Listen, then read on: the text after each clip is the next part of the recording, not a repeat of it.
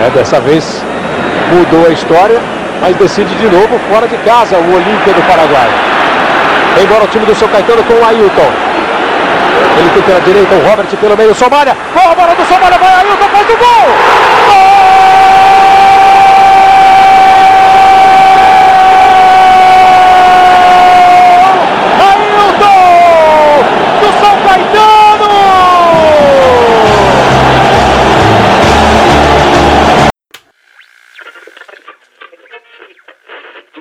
Así, sale airoso de un frente verdaderamente comprometido. Suelta la pelota para Enrique da Silva, la tiene en la mitad de la cancha. Prepara la zurda, saca el remate. Arriba para Richard Baez, a ver si gana, ganó. Dejó para Orteman, para Córdoba. Vamos a Olimpia. ¡Está! ¡Gol, gol, gol, gol, gol, gol, gol, gol, gol, gol! ¡Gol! ¡Gol!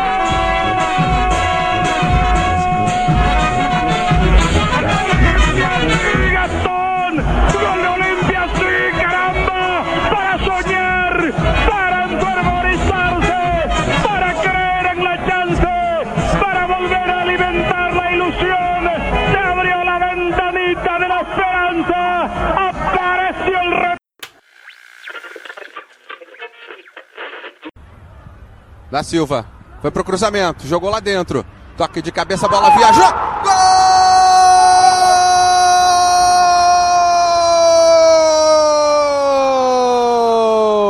Gol! Baez pro Olímpia! Com 12 minutos de jogo, vira o jogo no Pacaembu, time paraguaio.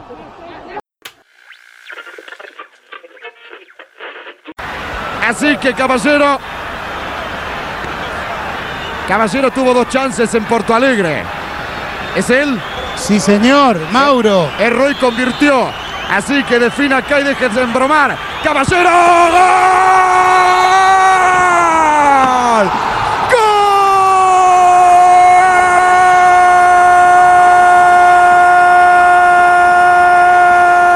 ¡Gol! De Olimpia de Paraguay, hazaña paraguaya aquí en Sao Paulo. El estadio Pacaembu, señoras y señores. Olimpia campeón de la Copa Libertadores, edición 2002. Olimpia.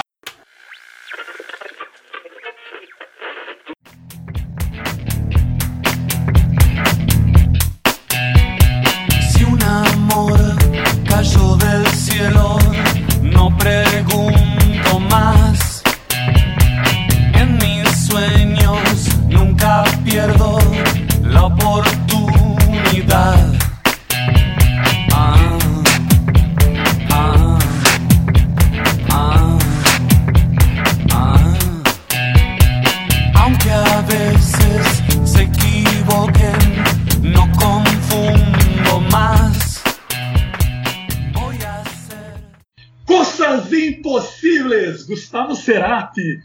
É uma trilha sonora de respeito. Coisas Impossíveis, que é meio que nós vamos tratar no programa de hoje. Sejam muito bem-vindos ao Cabaré do Blasunta. Esse é o capítulo número 31 ou 32. Já o Alex vai me corrigir. Minha cabeça já não está é, raciocinando direito, ainda mais com números. Ah, 32 me informa aqui pela linha de serviço. Sejam todos muito bem-vindos. Hoje um programa especial. Botei até aqui uma roupa especial, uma gravata, um terno, porque nós vamos receber um convidado de primeira linha. Antes eu quero chamar os meus queridos amigos para a gente fazer o, o pré-jogo aqui. Seja bem-vindo, Bruno Rodrigues. Tudo bem contigo, Brunão?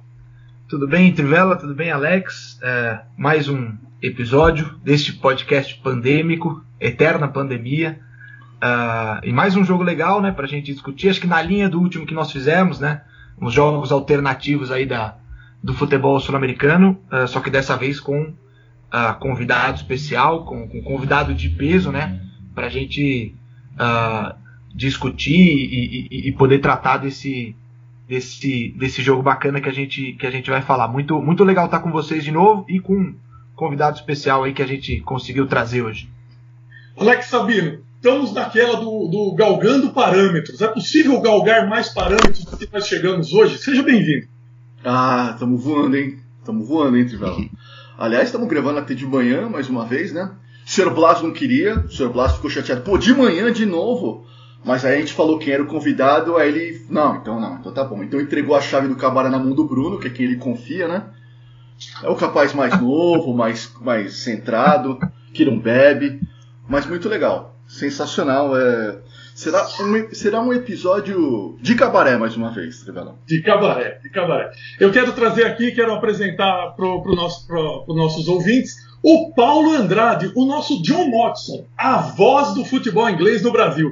Seja bem-vindo, querido Paulo Andrade. Tudo bem contigo? Tudo bem, Sérgio. Que prazer participar com vocês, com o Alex, com o Bruno. É, vocês que eu tanto admiro de longa data, tanto tempo, e hoje posso estar aqui reunido com vocês. Exageros à parte, nessa apresentação de vocês, a honra é minha, o privilégio é meu de estar aqui com vocês. Muito legal. Que bacana poder trocar essas ideias com, com gente que a gente tanto admira.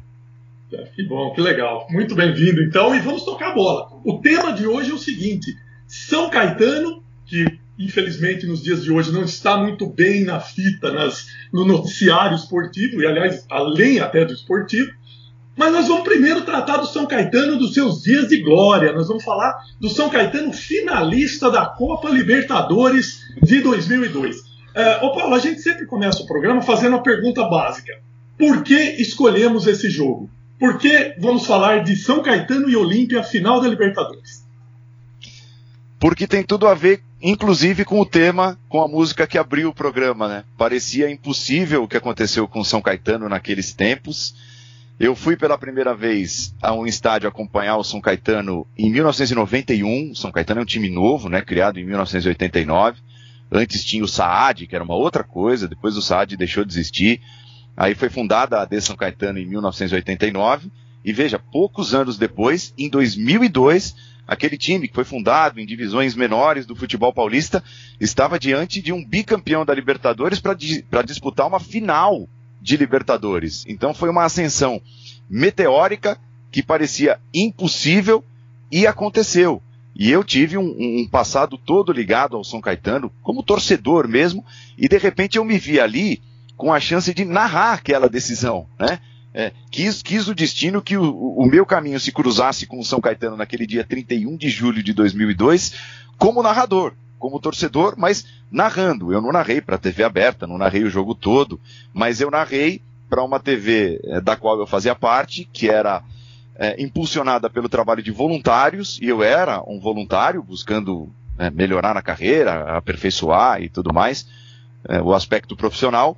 E naquela noite eu vivi algo que eu nunca mais vivi na vida, que foi a situação inusitada de narrar um time do coração é, vivendo o seu principal momento em toda a história, numa ascensão meteórica, numa, numa história, num roteiro que parece de cinema. Pois é, incrível isso, né? Incrível. Nós vamos, vamos trabalhar mais em cima desse tema principalmente. Alex Sabino, e suas lembranças sobre o São Caetano meteórico do começo dos anos 2000? O São Caetano, o time do quase, né? O São Caetano apareceu como um foguete, né? é, ninguém imaginava.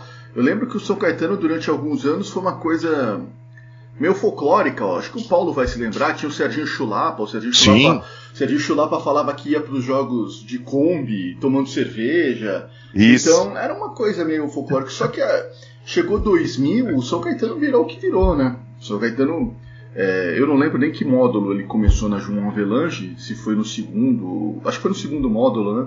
Eu não lembro a cor, obviamente, mas é, é e chegou à final e deveria ter sido campeão. Acho que se aquela partida em São Januário não tivesse sido interrompida, o São Caetano teria sido campeão brasileiro. E aí o São Caetano começou a entrar no nosso imaginário, de onde que apareceu esse time. Porra, um time que não tinha muita torcida, que não tem até hoje, mas é um time que, que os jogadores brigavam para jogar, porque, vamos entrar nesse assunto, mas porque pagava bem, pagava em dia, e era muito organizado, tá, tudo funcionava e foi um fenômeno do futebol é, é, sul-americano, porque o São Caetano esteve a 90 minutos, 45 minutos de jogar contra o Real Madrid, né? Então essa é a lembrança que eu tenho. E é uma lembrança que assim, quando foi ter o jogo no Pacaembu, a final da Libertadores, todo mundo pensou, o São Caetano é campeão da Libertadores, porque ninguém imaginou que o São Caetano não ia ganhar do Olímpia. Todo mundo pensou, dessa vez vai, né? O Olímpia tinha perdido até o presidente, o presidente tinha renunciado, porque falou que o Olímpia, os jogadores do Olímpia não queriam ganhar, que era um absurdo, e renunciou. Um pessoal, pô, só Caetano campeão da Libertadores. é, é, tinha o pessoal do Bengala Branca que já tava. é, Bengala Branca não, como chama a torcida? Bengala Azul. né? Bengala Azul. É, Estava economizando já para comprar passagem para ir para Tóquio e, e deu errado. Essa é a minha lembrança do jogo, Sérgio Bruno. Diga, Brunão, e as suas lembranças? Eu, eu lembro do, do São Caetano ser adotado pelos torcedores de outros times de São Paulo, né? Mais especificamente, eu lembro muito do meu pai, é, muito empolgado com aquele São Caetano. Eu acho que meu pai, na época, ele estava mais empolgado com o São Caetano do que com o São Paulo, por exemplo, que é o time do coração dele. Ele comprou camisa do São Caetano na época, famosa camisa do patrocínio da Consul, né? Eu acho que todo torcedor de, ou quase todo torcedor de São Paulo, Palmeiras, Santos, ah, Corinthians, estava de alguma forma animado com a possibilidade daquele São Caetano ser campeão da América, né? Então eu lembro muito dessa adoção do São Caetano por, por, por torcedores de outras equipes, né? E eu, eu cheguei aí com os meus pais para a porta do Anacleto no dia do jogo com o Penharol, que é o jogo de volta das quartas de final. A gente foi na esperança de conseguir um ingresso para entrar no Anacleto Campanella, mas o Anacleto Campanella, é, acho que o, o ouvinte sabe, é muito pequeno. E naquela época, sei lá, com 14 mil pessoas, você estava transbordando o, o, estádio, né? E a gente acabou não conseguindo ingresso, voltamos para casa e escutamos a disputa por, por pênaltis no rádio. Lembro que meu pai, acho que sintonizou muito provavelmente a Bandeirantes aqui em casa e a gente escutou a, a, a disputa por pênaltis contra o Penharol nas quartas de final pelo rádio. Então eu tenho muito essa lembrança, assim. E essa frustração da final também, né? De você estar tá tão próximo de ser campeão e de ver uma coisa muito impressionante na, na, na vida, né? Que seria o São Caetano campeão da América. E, e, e por detalhes, né? Por, por uh, sei lá, questão de, de dois lances, de uma desatenção, você deixar isso, isso escapar. Então tenho essa lembrança muito viva de, de um São Caetano que era, uh, de, certa forma, querido por torcedores de outros, de outros times, né? Flávio Prado dizia que o Anacleto Campanella tinha rodinhas, que toda vez que eles iam para o jogo trabalhar, nunca achavam o estádio, sempre se perdiam. me contou isso. Por falar em rádio, Paulo, você, você nessa época que você estava na televisão, você, o seu interesse por rádio, você pensou em narrar pelo rádio? É, qual é a sua relação com o rádio para a gente começar essa, essa escalada aí pelos meios de comunicação? Ah, a minha relação com o rádio é de ouvinte e de ter sido criado, né, ouvindo muita gente, muitos ídolos, né? Para mim, o José Silvério é o maior narrador esportivo de todos os tempos. Né? E então, de certa forma, eu trouxe isso um pouco daquilo que eu via no Silvério, em outros locutores de rádio também, para aquilo que eu faço na televisão. Mas eu nunca pensei em ser narrador, locutor de rádio. Nunca, nunca quis. Inclusive, é, já dentro da, da ESPN, né, essa trajetória que, que já é de 17 anos, eu estou 17 anos na ESPN, é, houve ali parcerias com, com rádios, com Eldorado, é, depois Rádio Disney e tal, e, e, me foi feito o convite, ó, você não quer se arriscar narrar em rádio? E eu disse, não, eu assim, não tenho o menor interesse porque são coisas muito diferentes, muito distintas. É, não é que uma coisa completa a outra. Eu imaginei o seguinte, se eu me puser hoje a narrar em rádio, é, é capaz de eu estragar as duas coisas. Eu não vou narrar bem na rádio e pode ser que eu traga alguns vícios da narração do rádio para a televisão e atrapalhe também aquilo que hoje eu tento fazer na televisão. Então, assim, eu nunca, nunca quis ser um locutor de rádio. Eu trabalhei na rádio ABC, né, no começo da carreira também, mas como âncora, como, como plantão, âncora de programa. A Rádio ABC sempre tratou o Santos muito de perto, né, até mais do que os clubes do ABC. Era uma rádio que direcionava a parte de esporte para a torcida Santista, que é muito grande na região do ABC. Então eu, eu estive nesse projeto, mas como âncora. Agora, narrar em rádio eu nunca quis. Repito, eu trago referências de grandes narradores, locutores e tal, mas eu nunca quis ser um, um narrador de rádio. Eu me formei narrador de televisão. É curioso isso, né, né é. Porque se a gente pensar que toda, toda a produção de, de locução de televisão, de, de esportes, vem do rádio, né? Sim. E acho que você faz parte, da, talvez, da primeira geração que não é oriunda do rádio. Você vem de, de outros meios, vem de outras. De, até da própria TV mesmo, né? Então acho que isso é, é, é, um ponto diferente que acho que também valoriza a, a, a produção da TV paga, né? Da TV a cabo. E, e- e acaba sendo um, um, um, um celeiro aí de, de grandes nomes também para a TV aberta. Né? Ô Alex, Mas e é, aí? é, mas é, é curioso isso que o, o Paulo falou, porque o, vários narradores, falando no caminho inverso, vários narradores que ficaram famosos no rádio tentaram fazer o caminho inverso e não deu certo. O Silvério, o Silvério tentou, narrou na TV, narrou pouco, mas narrou, não deu certo. O Fiore narrou pouco na TV e não deu certo. O Osmar Santos talvez tenha sido o que deu mais certo, mas mesmo assim não foi nem perto de ser na TV o que ele foi no rádio. Então são duas coisas bem diferentes. As pessoas às vezes confundem, mas o Paulo sabe melhor que eu. São duas coisas bem diferentes, né? É. É, Cada uma tem a sua exigência, seu grau de dificuldade, o, o seu modo. É, eu acho que dá para fazer a seguinte comparação. É, é, muita gente no passado vinha do futsal para o futebol de campo, né?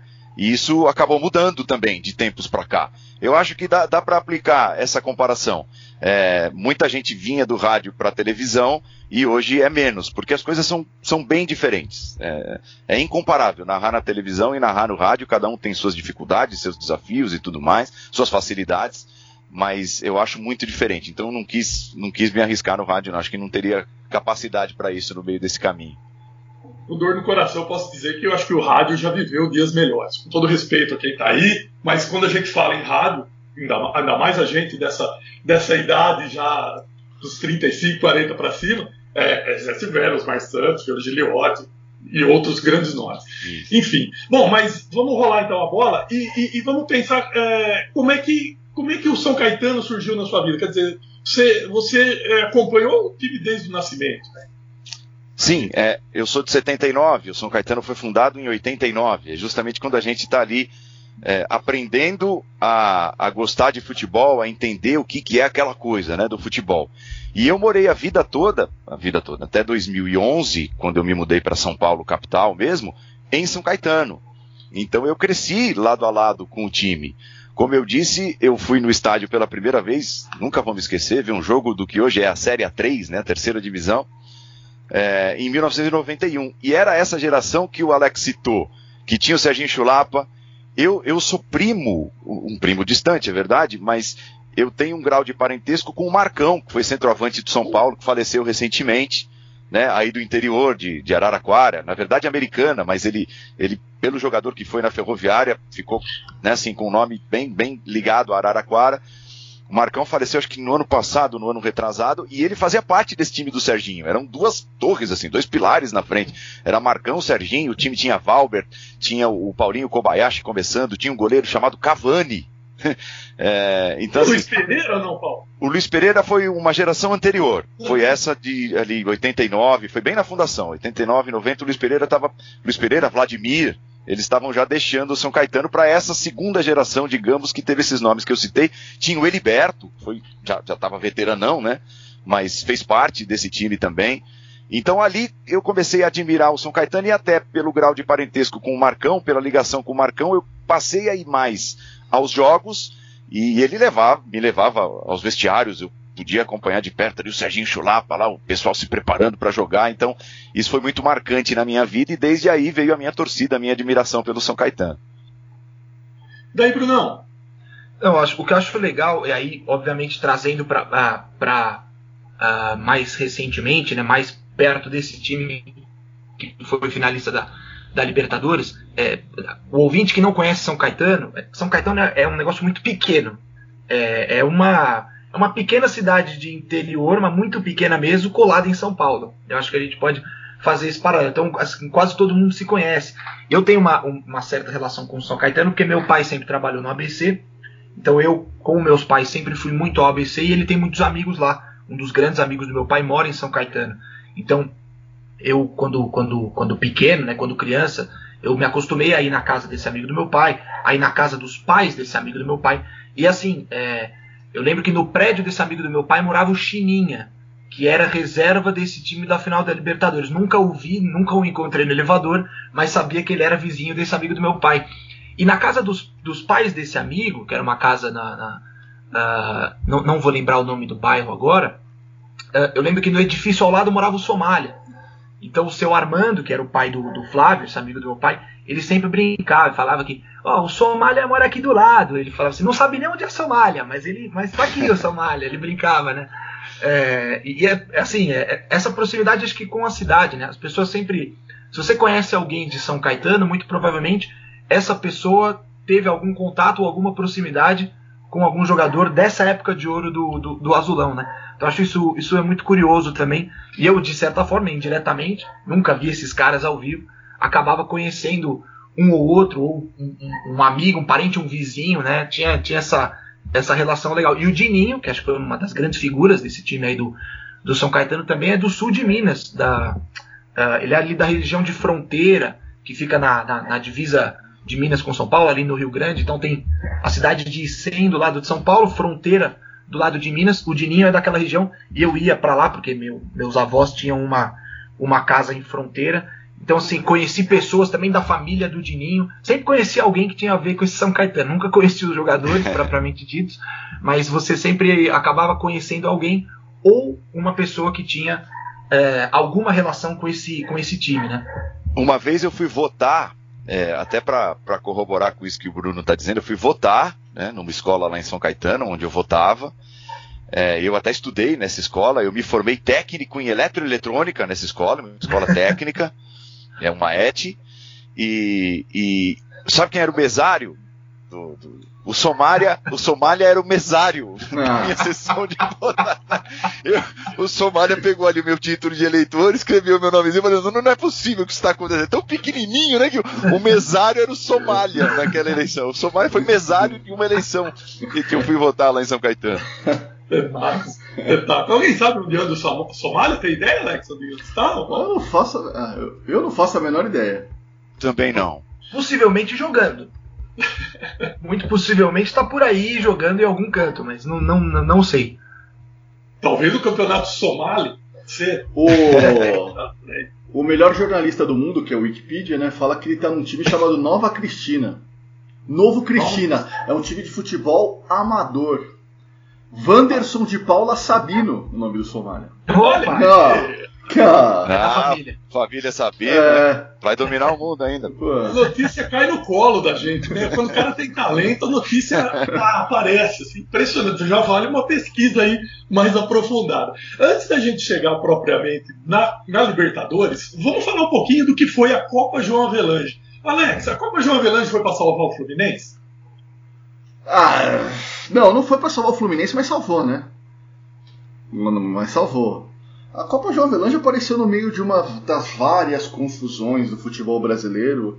Foi mais uma, é, uma coisa que me nos lembra muito o futebol argentino, né, Trivela? É uma, era uma maneira de resetar o futebol, né? Isso que a Argentina faz todo ano, isso aí, né? Todo ano eles querem começar de novo. O futebol brasileiro de vez em quando tem umas, umas tentativas e, e a Copa João Avelange foi uma dessas. Que eles criaram três divisões, que as três se cruzavam no final, e salvou o Fluminense. Realmente fez o Fluminense sair da, sair da C para A sem jogar a B, né? Pois é, é como a gente sempre diz, paguem a, paguem a B, né? Paguem a B. O Fluminense tem essa pendência.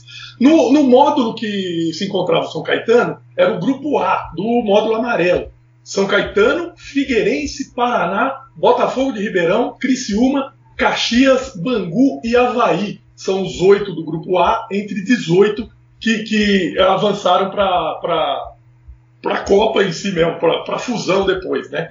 No grupo B, Fortaleza, São Raimundo, que foi tema nosso aqui semana passada, junto com o CSA na Copa Comebol, Sampaio Correia, Náutico, Paysandu, Anapolina, Remo e CRB. Ô, ô Paulo Andrade, como é que, como é que começou a, a, a, chegar para você isso? O São Caetano, a partir daí, jogando contra os times da elite, e qual era a sua. O que, que você esperava que, que pudesse acontecer? É, em 2000 a gente não esperava nada. É, esperava, assim, em 99, eu me lembro, foi inclusive ali o primeiro campeonato que eu narrei né, nessa TV de voluntários, né? É, o São Caetano subiu da A2 para A1, derrotando o que era, na época, o ET Jundiaí, né? O paulista de Jundiaí na final. Me lembro de ter narrado esse jogo. É, o São Caetano já estava tentando colocar um, um, assim, uma mãozinha em algo um pouco maior, porque já tinha um cara, por exemplo, como o Túlio. O Túlio acaba fazendo gol na partida de ida contra o, o Paulista de Jundiaí e depois o São Caetano empatando por 0 a 0 na volta, sobe para a Série A1, isso foi em 1999. Então ali já se mostrava é, um projeto diferente, mas quando o São Caetano participa desse, desse módulo amarelo que você citou em 2000, a perspectiva era pequenininha, era de uma boa participação. Ninguém imaginava, ó, oh, o São Caetano vai, vai, vai conseguir enfrentar os grandes, vai sair desse grupo, vai para o mata-mata com os grandes, e menos ainda imaginava-se que, que fosse fazer o barulho que fez, né? Contra Palmeiras, Fluminense, Grêmio, eh, derrotando esses adversários, deixando pelo caminho até a final contra o Vasco. Então, assim, foi uma surpresa muito grande, porque ainda ali, em 2000, o São Caetano preservava aquela coisa do. Ó, tô ali montando um time com ilustres desconhecidos, jogadores que ninguém conhece. Tô trazendo um cara aqui do interior de São Paulo. Tô trazendo o Adãozinho, que, que é nascido em Caconde também, ali, divisa São Paulo-Minas, é, e pode ser que funcione. Aí surgiram Claudecir, é, Esquerdinha, assim, mas nenhum consagrado, nenhum grande nome a partir do ano 2000 essa história muda um pouco, né? Aí o São Caetano começa a ter um investimento mais forte, fruto dessa parceria com Casas Bahia, com a Consul, com a família Klein, e, e, muda o jeito da administração do clube. Mas em 2000 era tudo muito inesperado, porque o time ainda era muito humilde. Era formado por jogadores humildes. Fora essa, essa passagem do Túlio em 1999, era o São Caetano de jogadores ilustres desconhecidos. Então, ninguém esperava nada. Eu me lembro da final contra o Paraná do módulo amarelo. Teve ali uma final e o São Caetano perdeu, perdeu por 1 a 0 no, no Parque Antártico. Eu estava nesse jogo. E, mas mesmo assim avançou para disputar um mata-mata despretensioso contra grandes times. Já era um grande barato a gente imaginar o São Caetano enfrentando o Palmeiras, o Fluminense, sei lá. Já, já era um motivo de orgulho muito grande ver o São Caetano enfrentando essas grandes camisas. Era um time de, de 11 anos de vida. É, e foi muito além disso. E aconteceu tudo que aconteceu. Aquele, repito, aquele roteiro de filme que ninguém imaginava já começava a se desenhar no ano 2000 na Copa João Avelange. Antes de passar para o Alex, deixa eu só fazer uma lembrança, e até eu queria também a sua opinião. Ah, ah, o, o, primeiro convidado do nosso programa foi o Vladimir Bianchini, o Vlad. Opa. Aí, seu colega de ESPN. Sabe e ele, tudo. você sabe, né? As raízes dele são próximas às suas, mas. Né, ele é rival. Pega a Avenida do Estado para outro é, lado ali. É rival, é rival. É rival. Como é que é essa rivalidade Santo André São Caetano, na sua opinião? Como é que você viveu ela no, no auge? Ah, então, é uma rivalidade, é uma rivalidade legal, que é fruto da proximidade das cidades, né? Que compõem a região do ABC. São Bernardo ficou um pouco afastada a cidade dessa rivalidade porque os clubes estavam muito em baixa nessa época.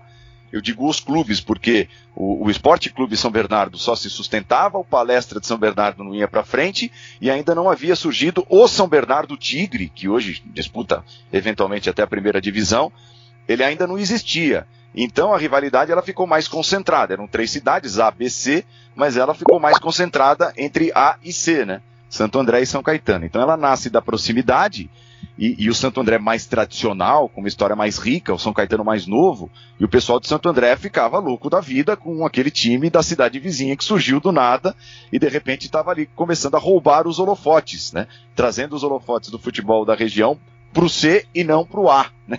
do ABC. E, mas é uma rivalidade muito legal. Mas é, até por, por assim, é, uma hora um estava na 1, um, o outro na 2, é, não se cruzaram basicamente em competições nacionais. É, é uma rivalidade tipo West Ham e Millwall, vai, para gente trazer futebol Uhum. inglês. assim. É uma rivalidade muito forte, mas com poucos jogos. Não, não existem tantos jogos assim. Hoje até que acontecem mais por conta de Copa Paulista, os dois se cruzando em, em, em Série A2 do Campeonato Paulista.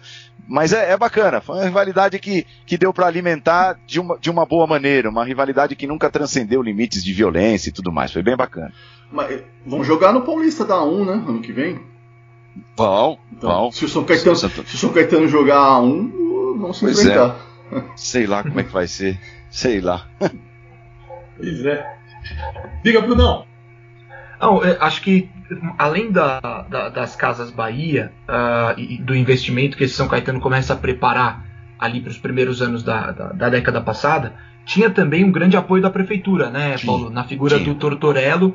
Isso foi uma coisa, inclusive, ah, que acabou, acho que, colaborando para que o São Caetano também perdesse o protagonismo que ele alcançou, que foi o, o falecimento do, do, do prefeito Tortorello, né? Como é que funcionava essa questão do apoio da, da, da, da prefeitura e a importância do Tortorello para que São Caetano é, fosse brigar lá na, na, na ponta do futebol brasileiro, né? Não só do futebol paulista. Não, o Tortorello foi responsável total e direto pela ascensão do São Caetano, porque acima de tudo ele era um apaixonado pelo futebol e apaixonado pela AD São Caetano. É, então, dentro do possível, ele ajudava como prefeito. Teve uma época que, inclusive, também era motivo de orgulho para gente que vivia na cidade. Então, eu lembro que uma, uma vez o Fantástico fez uma matéria e, e, mostrando o Alcina Dantas Feijão, que era uma escola ali, que é a escola modelo, e São Caetano era orgulhosamente pra gente a cidade com a maior renda per capita do, do Brasil, né? Você cresce ouvindo essas coisas, mas assim, enchia a gente de orgulho. Mas de, de, de certa, de certa forma, é, a cidade era tão ajeitada e tão bem resolvida economicamente que num determinado momento o Tortorello falou: Poxa, eu tenho, eu tenho dinheiro aqui para gastar, onde é que eu vou gastar esse negócio? Já que está tudo funcionando, está tudo andando, está todo mundo feliz, todo mundo que mora na cidade. Ah, eu vou investir no time de futebol, porque de repente pode ser uma propaganda para a cidade, pode atrair olhares de pessoas de fora que nem imaginam que, que, que existe São Caetano para essa cidadezinha pequena. E foi daí que nasceu é, a união da paixão pelo, pelo futebol do Tortorello e essa, essa sacada que ele teve de atrair olhares de fora para a cidade usando o time de futebol, o casamento foi perfeito. E depois, num segundo momento, então assim, tudo nasce dessa paixão do Tortorello. Tudo, tudo. É, e num segundo momento, ele passa a utilizar, digamos assim, a força das Casas Bahia dentro da cidade de São Caetano, que é a sede principal das Casas Bahia, não sei se até hoje é, é, é assim, mas era na cidade de São Caetano, ele usa a força da Casas Bahia para trazer mais recursos para o time de futebol. Então, assim, ele mostra no ano 2000, depois dessa campanha despretensiosa é, na Copa João Avelange, que o time de futebol poderia atrair as atenções para a cidade, para patrocinadores, e a partir daí ele traz a Casas Bahia e, e a família Klein para perto do São Caetano, e o São Caetano dá esse salto absurdo de 2000 até 2004. Né? Eu acho que essa fatia representa bem esse salto do São Caetano quando, quando morre o Tortorello, quando morre o Serginho, e antes disso, com o título do Campeonato Paulista, com o Murici e tal.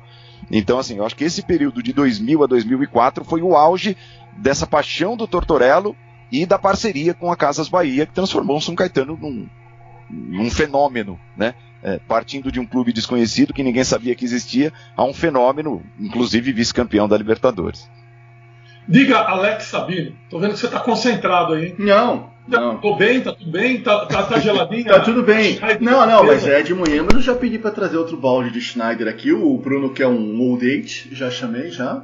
Se vocês querem alguma coisa, só avisar que a gente fala com a, com a garçonete que é bem amiga do Trivela. O. Não, muito, eu acho que o Tortorello. Bom, eu conheço muito menos a história do São, a história do São Caetano do que o, Paulo. O, mas é, que acabou sendo hoje o motivo da briga do São Caetano já foi o motivo de glória, que era a, a questão Saul Klein e o Nairo, né? Que eu, uhum. Não sei nem se o Nairo nos anos 90 era o presidente do São Caetano, mas desde que eu me lembro do São Caetano, o presidente é o Nairo.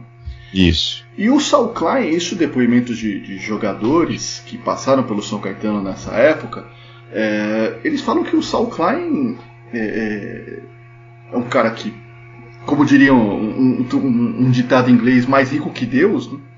muito dinheiro, muito dinheiro, ele fazia do São Caetano meio seu, seu passatempo, né? Ele gostava de sobrevoar de helicóptero os treinos para ver como tava. O, o, Paulo, o Paulo citou o Túlio, o Saul Klein adorava o Túlio, adorava o Túlio. E, e os jogadores falavam que o São Caetano era sensacional, porque como a gente já pagou, pagava bem, pagava em dia, você chegava para assinar o contrato, o Saul Klein tinha um determinado valor de luva, o Saul Klein falava, ah, tudo bem, assinou, tá aqui sua luva. Peguei, tirava uma mala assim debaixo da mesa com dinheiro, ó, tá aqui, ó. Pagava em dinheiro vivo, ó, com a mala de dinheiro, a luva. Então esse clube é, foi uma junção de fatores, uma junção cósmica que fez o São Caetano se transformar no que se transformou, né? E que não soube, acho que o Paulo não soube muito bem aproveitar isso a longo prazo, né? De, de criar uma estrutura, ter um estádio, ter um CT, criar uma torcida, né? tentar fazer seu clube do ABC É, não sei, mas é realmente nessa época, acho que a, a questão do Saul Klein, o gosto dele de querer fazer o São Caetano, ele conta que mesmo quando o São Caetano era um time quase amador, ele já pagava almoço pros caras, já, já dava uma caixinha para jogar. Então foi uma junção meio de alguns fatores é, de gente que queria que queria aparecer ou que gostava muito de futebol e usou o São Caetano como veículo para essa ascensão. Não só o Trivela, só antes de, de fechar o assunto João Avelange, a final da Copa João Avelange foi a, a famosa decisão em que o Vasco joga com, ah, com o logo do SBT na camisa, ah, nos jogos transmitidos na Globo. Né? A gente está nessa, nessa era da briga pelos direitos de transmissão, e principalmente agora em 2020, com a questão do, do, do, do streaming, a lei do mandante, todas essas mudanças na, na legislação, e você teve o logo do SBT colocado na camisa do Vasco da Gama, sem pagar nada. Era Não, sem o SBT saber. Sem o SBT saber. também, também é importante dizer, né? E, e, e, sem, assim, não era um patrocínio, era apenas uma, uma forma de, de, de provocação do Eurico Miranda à, à Rede Globo, que transmitiu a decisão daquela, daquela João Avelange entre Vasco e, e São Caetano. Você chegou aí ao estádio nessa sequência da João Avelange, Paulo? Fui, em todos os jogos aqui em São Paulo eu estava. É, e, e, já e narrando. Narrando. É, fora, fora de São Paulo eu não fui. Não estava em, em, em, São Januário e depois não fui no Maracanã. Mas em todos eles, eu, eu, aqui em São Paulo eu estava. Contra o Palmeiras, contra o Fluminense, contra o Grêmio, eu estava. No, no Palestra Itália, né? Porque o São Caetano mandava os jogos no Palestra Itália. Nessa, teve mais isso, né? Não pôde jogar no seu estádio. É, se, se, o estádio tem rodinhas e se movimenta, é, o meu pai, meu pai dizia que o Pacaembu é um estádio onde você vê bem de qualquer lugar. Qualquer lugar que você tiver no Pacaembu, até no tobogã ali no cantinho, você vê bem o jogo de futebol. O Anacleto Campanella é o contrário. Em qualquer lugar você vê mal o jogo. É impossível ver bem o jogo do Anacleto Campanella. Se não baixar neblina ainda. Exatamente. Não, neblina, neblina, é coisa de São Bernardo. Não, não, não traz para São Caetano, não. Neblina é coisa de... Deixa lá para São Bernardo. Deixa para lá, deixa pra lá. Só para, antes da gente pular especificamente para Libertadores, vamos só escalar o time de São Caetano que jogou a final Uh, vamos já direto na, na, no, no, segundo jogo, né? Eu estou aqui com a escalação do primeiro, mas vamos falar do segundo. É, é um dos times que marcou o, a história do São Caetano. Silvio Luiz, Japinha, Daniel, Serginho e Claudecir. César Adãozinho, Esquerdinha, Ailton, Wagner e Ademar. Esse, esse é, um, é um time marcante, né, Paulo? Ah, é um time, é o, é o time clássico. É o time clássico do São Caetano. E, e às vezes, assim, eu entro em, em fóruns de, de, discussão, de conversa sobre esses, esses anos do São Caetano. E, e, com certeza, se você for colocar, for fazer uma, uma seleção do São Caetano, dessa fatia aí de, de 2000 a 2004, muitos desses caras da João Avelange 2000 vão estar na seleção. Porque eles foram muito marcantes. Era o time, repito, humilde, que não tinha jogadores consagrados, com passagens por grandes times, do futebol brasileiro, mas foi muito marcante, porque eles surgiram do nada, é, como o São Caetano surgiu, e conseguiram tudo que conseguiram em 2000. E acho que. É, e acho que, e acho que... Desculpa, só, só dizer que ainda entraram Gilmar, o Zinho e o Leto. Pois não, Leto. Não, e, e desses, desse, desse time do São Caetano, o único jogador assim que pós São Caetano deu bem certo foi jogar na Europa foi o César, né? É, é. O César é. foi jogar na Itália depois, mas depois é, não me não estava olhando aqui, o Claudecir jogou no Palmeiras, o Silvio Luiz ficou, sei lá, não sei quantos anos no São Caetano, esquerdinha, que aliás era uma máscara desgraçada, mas foi jogar no Santos. É, e, jogou no Guarani, é, depois é o Santos. É, ele saiu do São Caetano para ir pro Santos. Os dois zagueiros também, né? Daniel e Dininho foram pro, é, Di... foram pro Palmeiras. É, o Dininho jogou no Japão. O Silvio Luiz jogou no Corinthians. Ah, é, o, nossa, nem lembrava, o Silvio Luiz jogou no Corinthians, é verdade. Não lembrava disso. Não lembrava. Silvio Luiz, Silvio Luiz que tinha uma coleção, né, não sei se ainda tem, tinha uma coleção de carros, né? Uma, uma garagem assim de carros, mas não tinha um apartamento próprio. não, é verdade, é verdade. Teve um colega que foi fazer uma matéria dele, ele mostrou a coleção de carro e tal. Aí ele falou assim, nossa, bastante carro. Mas esse apartamento que você mora é seu? Não, não, é alugado, eu não tenho apartamento. Não. Pois é. Bom, chegamos então à 43 edição da Copa Libertadores.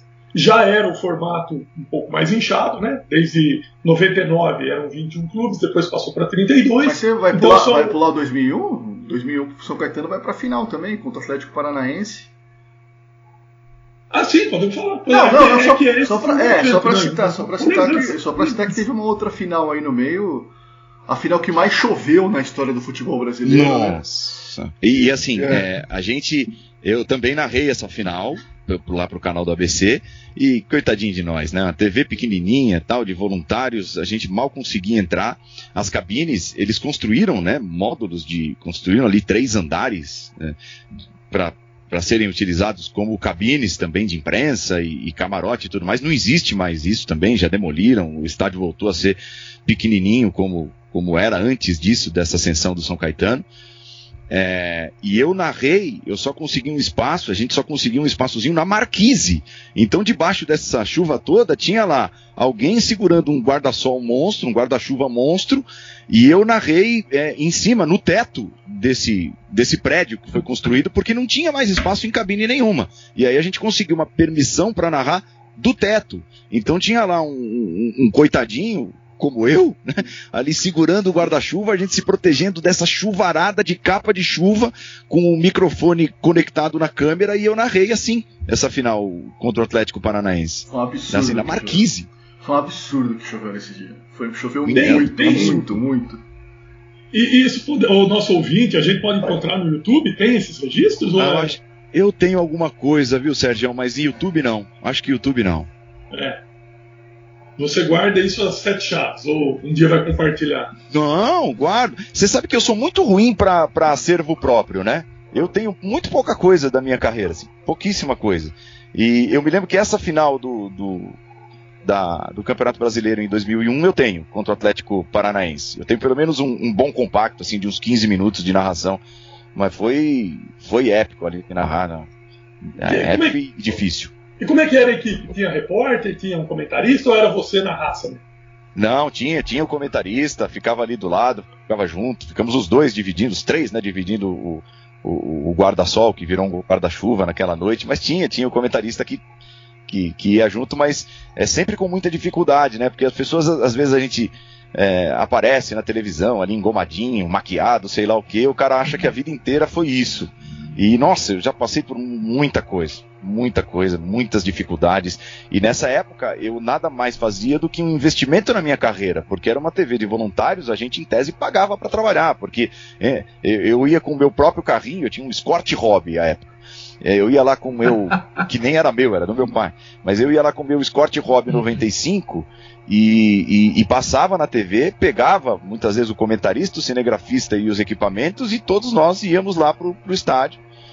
É, a gente conseguiu uma autorização da ACESP, é, por sermos uma, uma TV de voluntários, a gente nem tinha carteirinhas da ACESP, a credencial, então a gente ia conseguindo credencial a cada jogo, ligava, aí ficávamos esperançosos ali, aguardando o fax da ACESP, dizendo, ó, esse, esse, esse estão liberados para o jogo do final de semana, então era uma conquista para a gente também estar ali, independentemente de todas as dificuldades.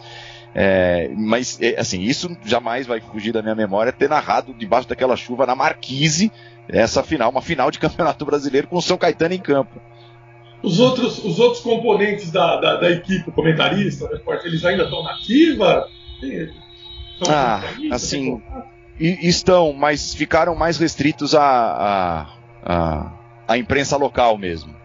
É, o Vlad, que você citou, o Vladimir Bianchini, passou pelo canal, não nessa época, ele é mais, bem mais jovem do que eu. É, depois, numa outra geração, escreve hoje lá no espn.com.br. Esse canal, ele, ele, ele revelou bastante gente, principalmente para a ESPN, é interessante, mas muita gente de, de trás, dos bastidores, de, de parte técnica, de coordenação, de produção, é, pouca gente de vídeo, né? É, o pessoal mais de vídeo ficou restrito à a, a, a, cobertura local mesmo. Uma. O, o, Trivela, só uma curiosidade sobre essa final de brasileiro é que o Atlético Paranaense tinha Adriano Gabiru, revelado pelo CSA, que nós falamos no, no nosso episódio anterior. Uh, e foi o, o, São Caetano tinha o Esquerdinha, que o Paulo e o, e o Sabino citaram. O Esquerdinha estava numa das primeiras convocações do Felipão. Inclusive numa numa data FIFA de janeiro de 2002, o Esquerdinha chegou a compor a seleção brasileira que viajou para enfrentar a Bolívia. Detalhe: no Atlético Paranaense estava o Kleberson. Este sim faria parte da convocação do Felipão para a Copa do Mundo, campeão do mundo com, com a seleção brasileira em 2002 e grande glória do Manchester United também.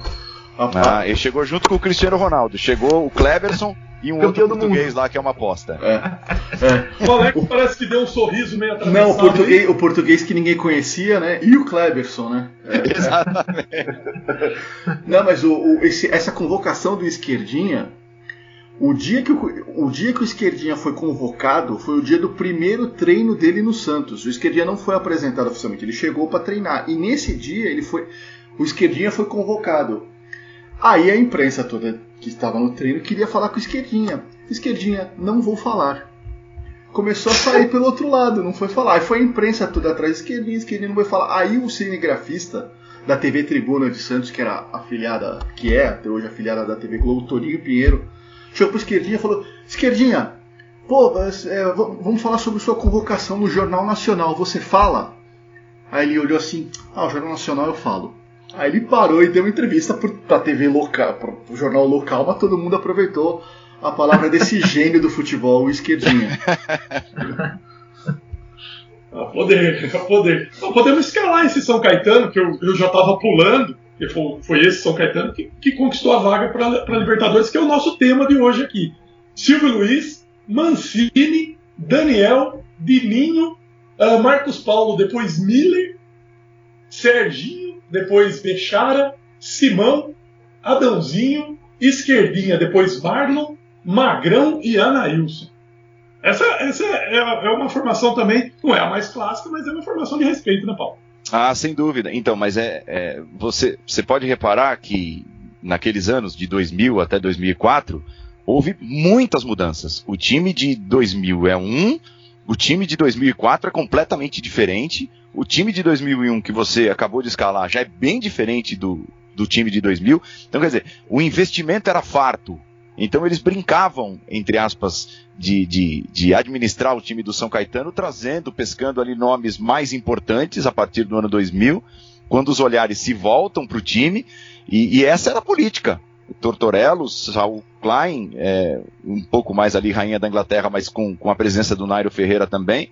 É, era mudança atrás de mudança, contratações, reformulação de elenco. Então o elenco vai mudando de 2001 é, é, é um jeito, para 2002 completamente diferente ou bem diferente, e chega em 2004 quando é campeão paulista com outros tantos nomes, né? Já não tinha mais nada a ver com esse time aí. O time campeão de 2004 tinha é, Marcelo Matos, Mineiro, Gilberto, que foi campeão que, por onde passou, que jogou em tantos Jogou e tantos Copa. lugares, é, campeão com a Inter de Milão, né? do- da, da Champions League.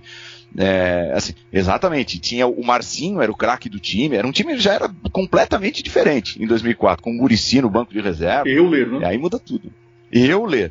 Então, assim, é, é, a mudança foi, foi muito drástica durante esses anos. O São Caetano conseguiu formar algumas gerações, digamos assim, num espaço muito curto de tempo, porque o investimento era muito grande, o dinheiro era farto. E uma presença. O- Não, só, o São Caetano era o, era o futebol manager da vida real, né? Era Isso. como brincar de, brincar de videogame, mas, mas pra valer, né? Com Era incrível. trocas e contratando um monte de gente. O Miller, pô, cara, pô, ídolo de, de São Paulo, de Palmeiras, jogador de Copa do Mundo também. É, era muito, muito curioso. Desculpa, Alex. Não, não. É, mas o Alex, o Alex tem toda a razão quando ele diz que é, é impressionante como, e eu acho que aí é, é responsabilidade também do Nairo, que é o grande responsável pelo São Caetano estar na situação que está hoje. É, é impressionante o São Caetano não ter tido a iniciativa de plantar uma semente para ter futebol no futuro. Estamos esperando até hoje o CT, que fica ali. é, ah, vai ser aqui, ó, no bairro Fundação, ali perto da Avenida dos Estados, porque é um terreno da família Matarazzo que o São Caetano vai herdar. É, até hoje lá é, tem festa italiana e não tem CT de São Caetano. Então, São Caetano não plantou nenhuma semente para ser um time de futebol a longo prazo. É impressionante. A presença, a presença constante nesses anos, eu não sei até que ano, mas de 2000 a 2002 com certeza, a única, talvez a única presença constante além do Silvio Luiz se- fosse o Jair Pisserni, né, Paulo? O Jair Pisserni é figuraça, a única, a única pessoa no mundo capaz de dar uma entrevista de duas horas sem usar um verbo, né? Que é só campo, jogo, bola, três pontos, não, não, não, Pega, pega, pega. não, não, não, campo, é impressionante. A um soco. forte, Se for necessário. É, Era isso, era aí que eu queria chegar antes de, de- de rolar a bola para Libertadores. É, O Jair Pisserni é o grande técnico da, da, da história do São Caetano, Paulo? Ou você coloca outro aí? Ah, sem dúvida, sem dúvida. Outros tantos passaram com sucesso. São Caetano, antes de, dessa ascensão, teve eh, o Luiz Carlos Martins, eh, como era considerado um- um- também um rei do acesso, né? E, e passou num momento importante do São Caetano, era ele o técnico. Eh, depois, outros técnicos mais consagrados, o Muricy, que foi o campeão paulista em 2004, entre eles. né, o Tite passou rapidamente pelo São Caetano também. Teve uma época que, quando o Tite aceita o São Caetano, ele recusa o São Paulo para aceitar o São Caetano, sabe? É um negócio de, de outro mundo. É, mas o Pisserni é, é imbatível. Na história de São Caetano, o Pisserni é imbatível. Pois é. Bom, então chegamos, acho que agora eu não pulei mais nada, chegamos finalmente à 43 edição da, da Libertadores, com o Olímpia co- comemorando seu centenário e o São Caetano fazendo a, a sua participação. O São Caetano está no grupo 1, com Cobreloa, Cerro Portenho e Aliança Lima. Ah, ô Paulo, co- como é que, como é que foi é, a- a- administrar as paixões no meio da, da, da- da vida de jornalista? Como é que como é que São Caetano transitou na sua vida nessa época da, da Copa Libertadores? É, assim, é, a gente era muito, tinha muita restrição para poder fazer a cobertura dos jogos né, da Libertadores. É, era mais fácil em jogos de Campeonato Brasileiro, Campeonato Paulista, e mais difícil em jogos da Libertadores. Então, de certa forma, eu pude acompanhar como torcedor esses jogos, principalmente da fase de grupos e tal. Eu estava ali no estádio, em alguns deles, é, como torcedor, assistindo tal, e, e- e é outra coisa, né? Não dá nem para comparar. Quando você está trabalhando é é uma coisa, é um, é um jeito, e quando você está ali só curtindo, soa de uma outra maneira. Então eu pude acompanhar bem, tranquilamente, como torcedor, a trajetória do São Caetano na Libertadores. Aí nas fases mais agudas, principalmente na final, eu fui como, como jornalista, né? Como narrador. É, deixando um pouco a, a torcida de lado. Mas foi legal demais, foi inesquecível, motivo de orgulho para para a cidade, para o cidadão de São Caetano, para quem torcia pelo São Caetano, e, e- e chegando à final, a decisão, eu acho que ali, ali valeu, e valeu de verdade aquela história do São Caetano é Brasil na Libertadores, né? O, o bordão do Galvão Bueno, que o pessoal até tira sarro hoje, mas ali era mesmo, porque o São Caetano não tinha quase inimigos, tinha uma história tão bonita. Talvez ali o pessoal de Santo André estivesse torcendo contra, imagino que sim. Mas fora isso, não tinha por que torcer contra o São Caetano, a não ser aqueles mais tradicionalistas que olhavam e falavam assim: ah, não, a Libertadores é coisa para time tradicional, tá? Não quero um, um intruso assim aparecendo do nada e ficando com o título. É, eu me lembro de alguns corintianos dizerem também: não, você é louco, o São Caetano vai ganhar a Libertadores antes do Corinthians, vamos torcer contra. Mas, é, no geral, estava todo mundo torcendo pelo São Caetano naquela campanha, porque era uma história muito bonita, muito rica. Diga, Brunão. Não, tava dando uma olhada aqui. ah, São Caetano tava num, num- entrou num grupo nessa Libertadores, o grupo 1, né, o primeiro grupo da, da Copa Libertadores. São Caetano, Cobreloa, Cobreloa que já havia sido finalista de, de, de Copa Libertadores, Cerro Porteño, maior campeão nacional ah, do Paraguai, e o Aliança Lima também, o clube de massa, um gigante ah, do futebol peruano. E o São Caetano se classifica como o primeiro desse grupo. Primeiro, Eu primeiro. imagino como líder, junto com o Cobreloa, 12 pontos cada um. O São Caetano levou vantagem no saldo de gols. Detalhe, o São Caetano marcou 14 gols no grupo e sofreu apenas 4. Ou seja, uma campanha melhor do que outros times até em outros grupos, que foram eh, outros gigantes de Copa Libertadores, como o próprio Penharol no grupo 3. É, é, assim, é, é muito impressionante, muito curioso lembrar disso de novo. O Flamengo, por exemplo, no grupo 8, foi o Lanterna, no grupo do Olímpia, que classificou em primeiro e depois faria a final com, com o São Caetano.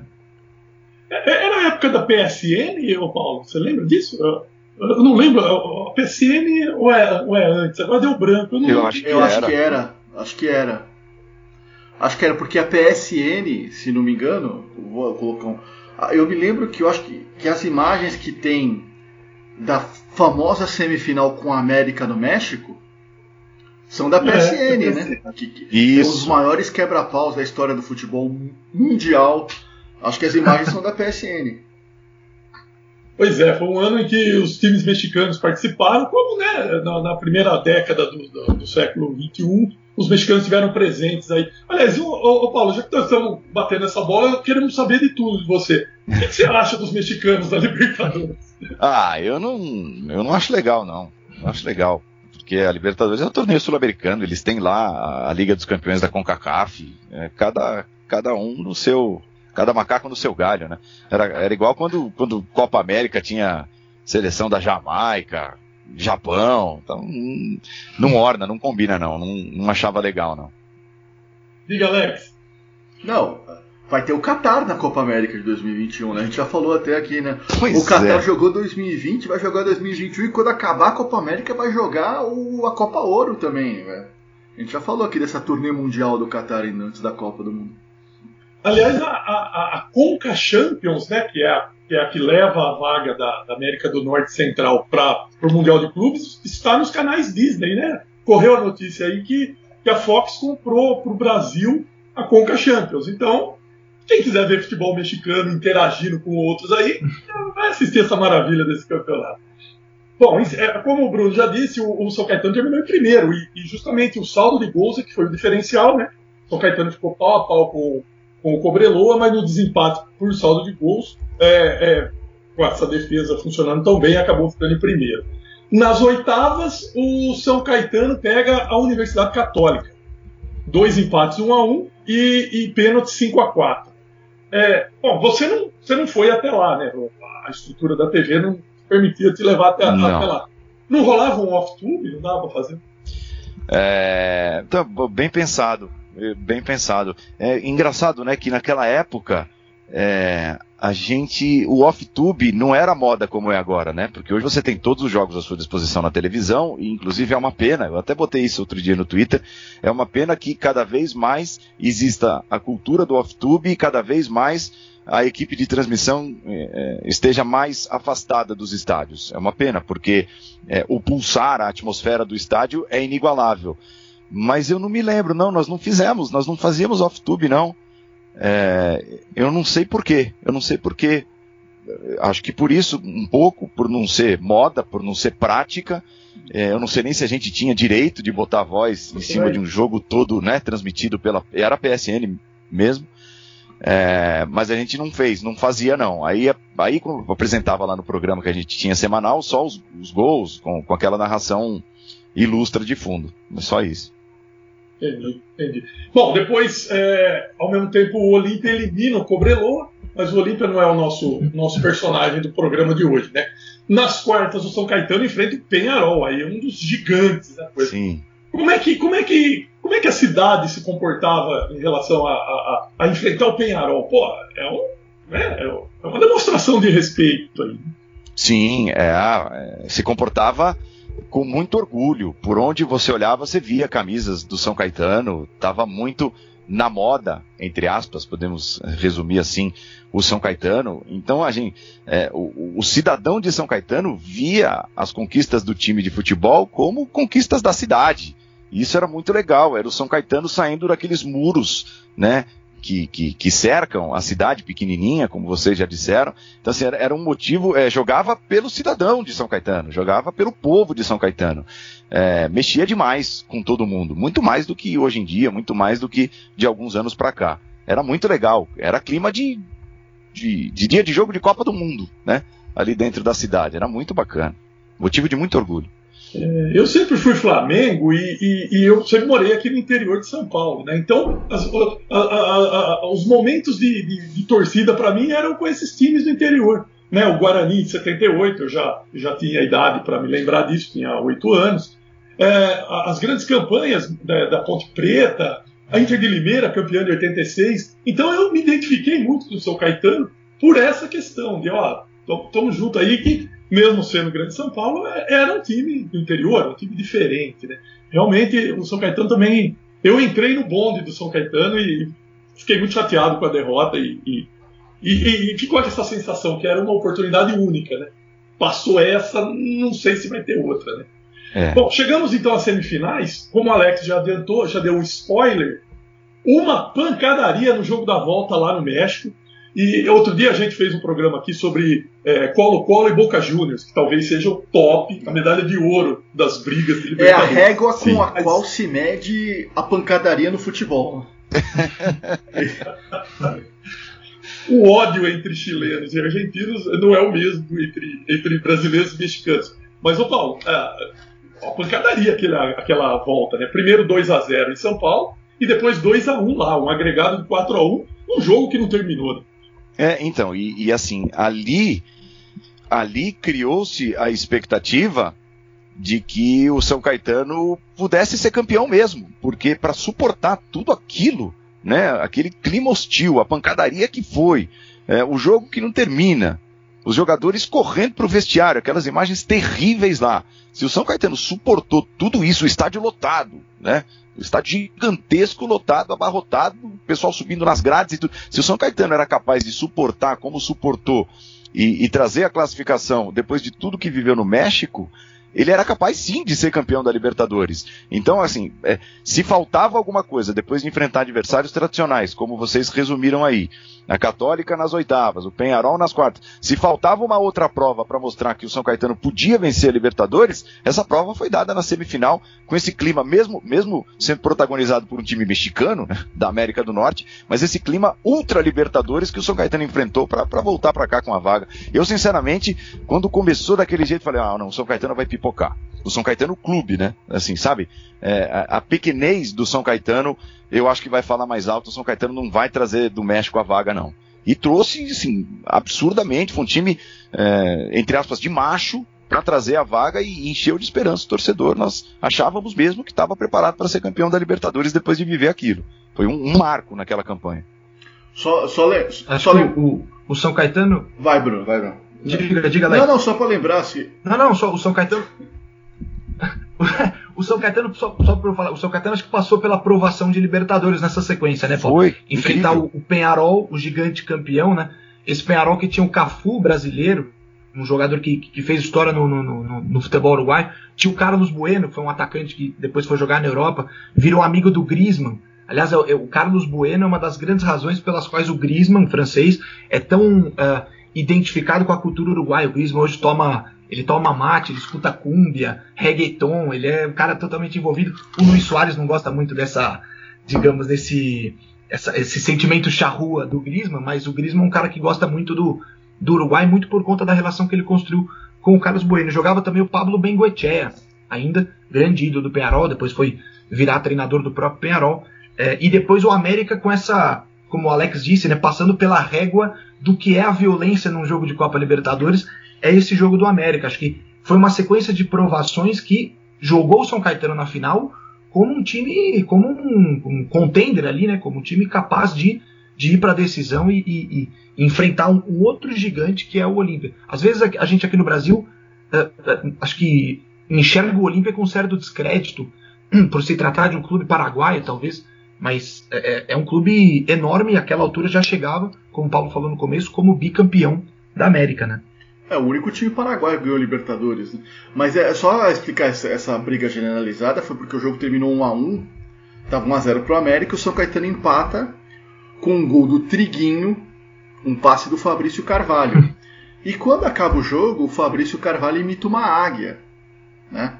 Que é o, o, o mascote, é o símbolo do América do México.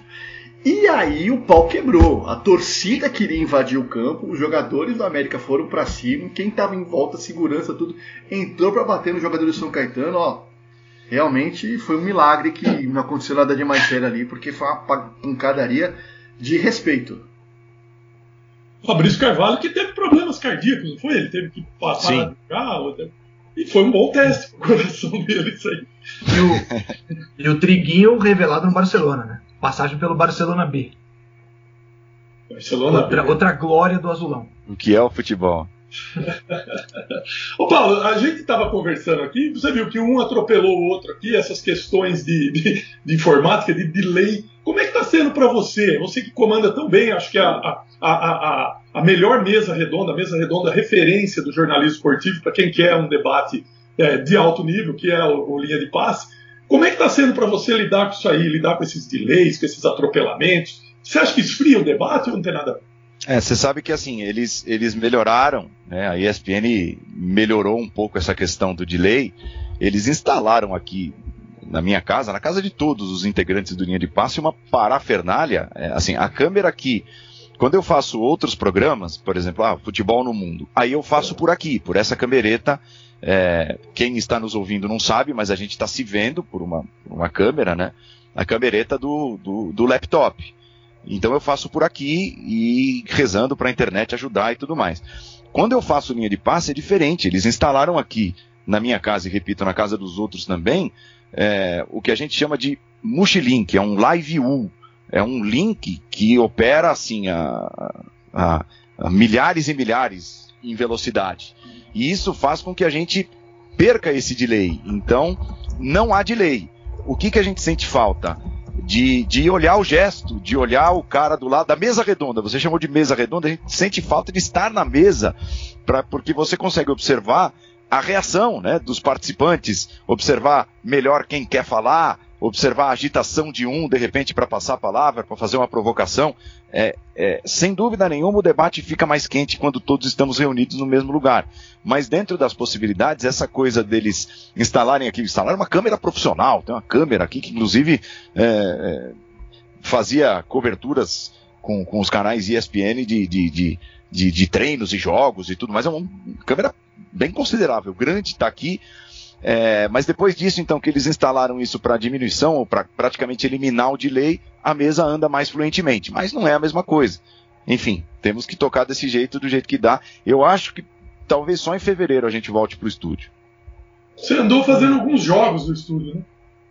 Eu andei, eu andei. Agora sim, eles estão, pelo menos nesse momento, eu não sei, chegada de segunda onda, sei lá como é que vai ser, mas eles estão é, eles conseguiram, entre aspas, dobrar o pessoal da Disney, que não abre mão dessa questão da segurança, de que não haja pessoas no prédio e tudo, para que a gente faça eventualmente, quando o evento é mais importante, tem é, em tese maior probabilidade de audiência, para que a gente tenha um pouco mais de segurança, eles estão mandando os narradores para alguns determinados jogos, né? Então nós estamos gravando aqui na terça-feira, no sábado passado eu fui fazer é, Tottenham e Manchester City. Eu estava lá no estúdio tal, porque aí não tem risco de cair a internet, não tem risco de sumir a voz. E então eles estão fazendo, soltando aos poucos dentro do que a Disney considera sensato ainda, né? Tô falando demais e depois minha mãe vai dar bronca. Minha mãe fala que eu, que eu falo muito no programa. E como apresentador eu devia falar menos. Então, mas hoje é uma ocasião especial, então eu tô tomando algumas liberdades à frente dos meus colegas debatedores. Pois é, ô, ô, ô, Bruno, como é que a gente vai falar pro Paulo que a gente prometeu para ele que o programa era entre uma hora e uma hora e dez? Já faz uma hora e quatro que nós estamos conversando, nós não chegamos na final ainda. Cara, o papo tá bom demais. ah, gente, acho que, acho que o Paulo vai, vai, vai abrir essa concessão para a gente claro. ficar um tempinho, um tempinho a mais, né? Não, eu só, eu só queria mencionar, eu acho que a gente já, ah, nos nossos, digamos, nos bastidores do cabaré, a gente já, já discutiu essa já falou sobre isso uma vez. Você mencionou linha de passe, linha de passe referência há, um bom tempo na TV, né? Houve uma época em que o São Caetano era protagonista do futebol brasileiro, Evo era protagonista do futebol italiano.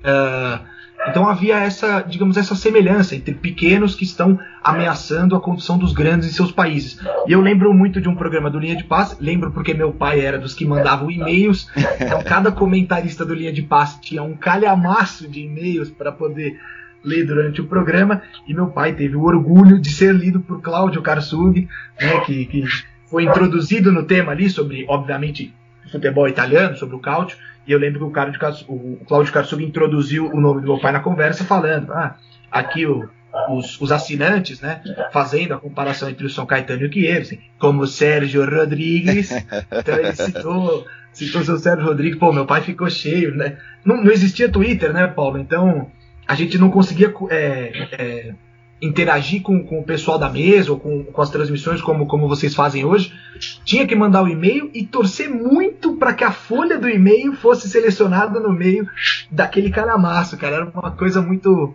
muito curiosa. E, e linha de passe, na época, acho que tinha o, o Trajano Karsug, imagino que era a apresentação do Milton Leite do Milton, ainda, isso. 2004. Sim. Um, Agora não vou lembrar.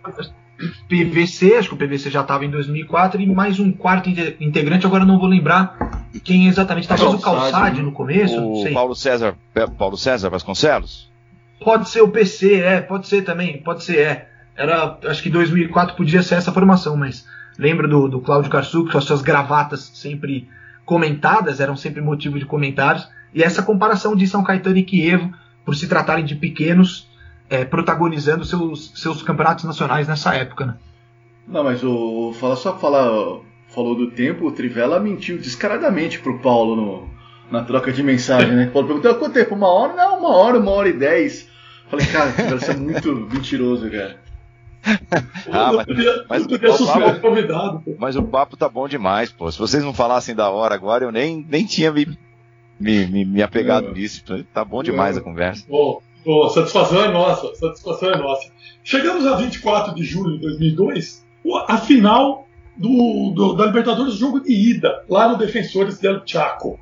O São Caetano vence o Olímpia 1 a 0 com 45 mil pessoas lá no estádio. O gol marcado pelo Ailton aos 61. É, o, o- o Paulo, mais demonstração, né? Depois de sobreviver à pancadaria é, no México, depois de eliminar o Penharol nas glórias da Libertadores, você ganha fora do Olímpia. É, que sensação gostosa foi essa? né? Nossa, nossa, assim, fez, e, e, assim, depois a frustração foi proporcional, mas fez todo mundo editar. E o gol foi do símbolo daquele time. O símbolo daquele time era o Ailton.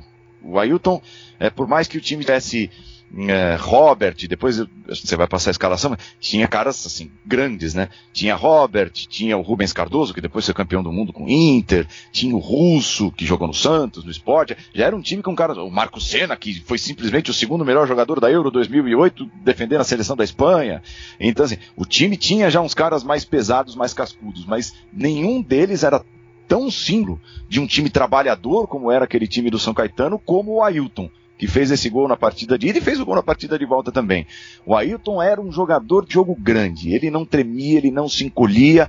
Então, assim, se pudesse sair alguma coisa boa para o São Caetano em jogos maiores, tinha de ter a participação do Ailton de alguma maneira. Então, assim, é, essa primeira final foi a confirmação disso, né? E foi um prêmio para o Ailton por tudo que ele significava a essa geração de 2002.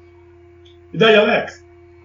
Não, como eu falei, é, quando acabou o jogo, o sentimento de todo mundo, imagino que do São Caetano também, era que o São Caetano era campeão da Libertadores.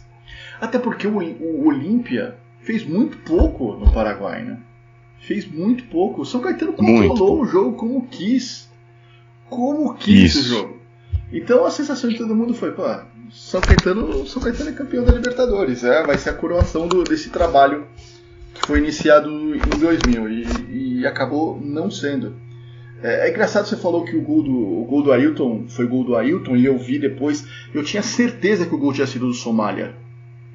Eu tinha certeza que o gol tinha sido do Somália, mas é, a memória atrai a gente nessas, nessas situações.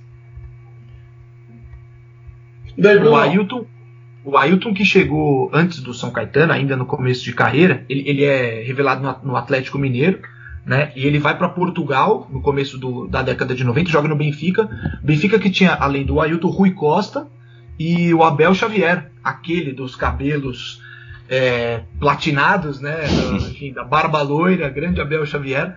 O Ailton que chegou a ter uma passagem pelo Benfica, depois vem ao São Paulo, eh, tem uma passagem pelo São Paulo no começo dos anos 90. É um cara que acho que talvez não tenha confirmado o que o começo da carreira ah, sinalizava, né?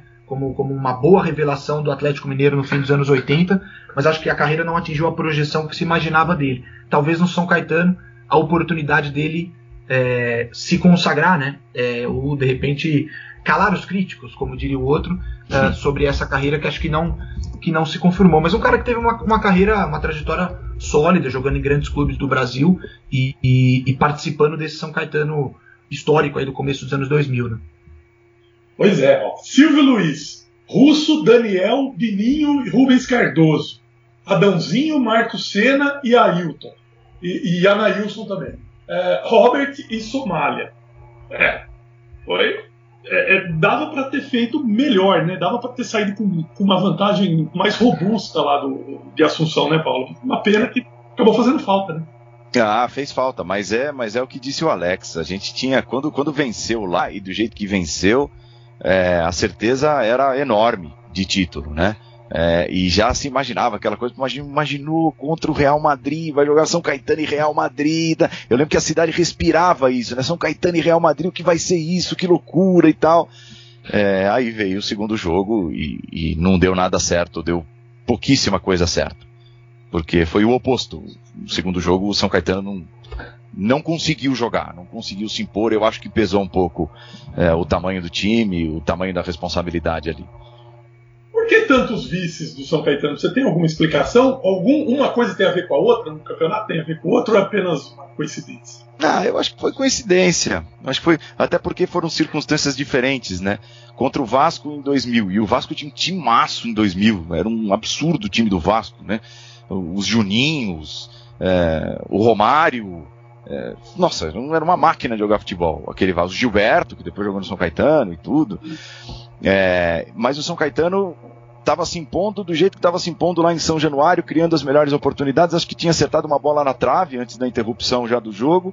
Estava com toda a pinta de que poderia vencer o campeonato ali depois de empatar no Palestra Itália, no jogo de ida. 2001 não teve chance. 2001 é, o Atlético Paranaense jogou melhor os dois jogos. Jogou, enfiou quatro lá no- na ida e na volta o São Caetano teve pouquíssima chance. O Alex Mineiro comeu a bola. Foi assim, foi a final do Alex Mineiro e, e não teve chance.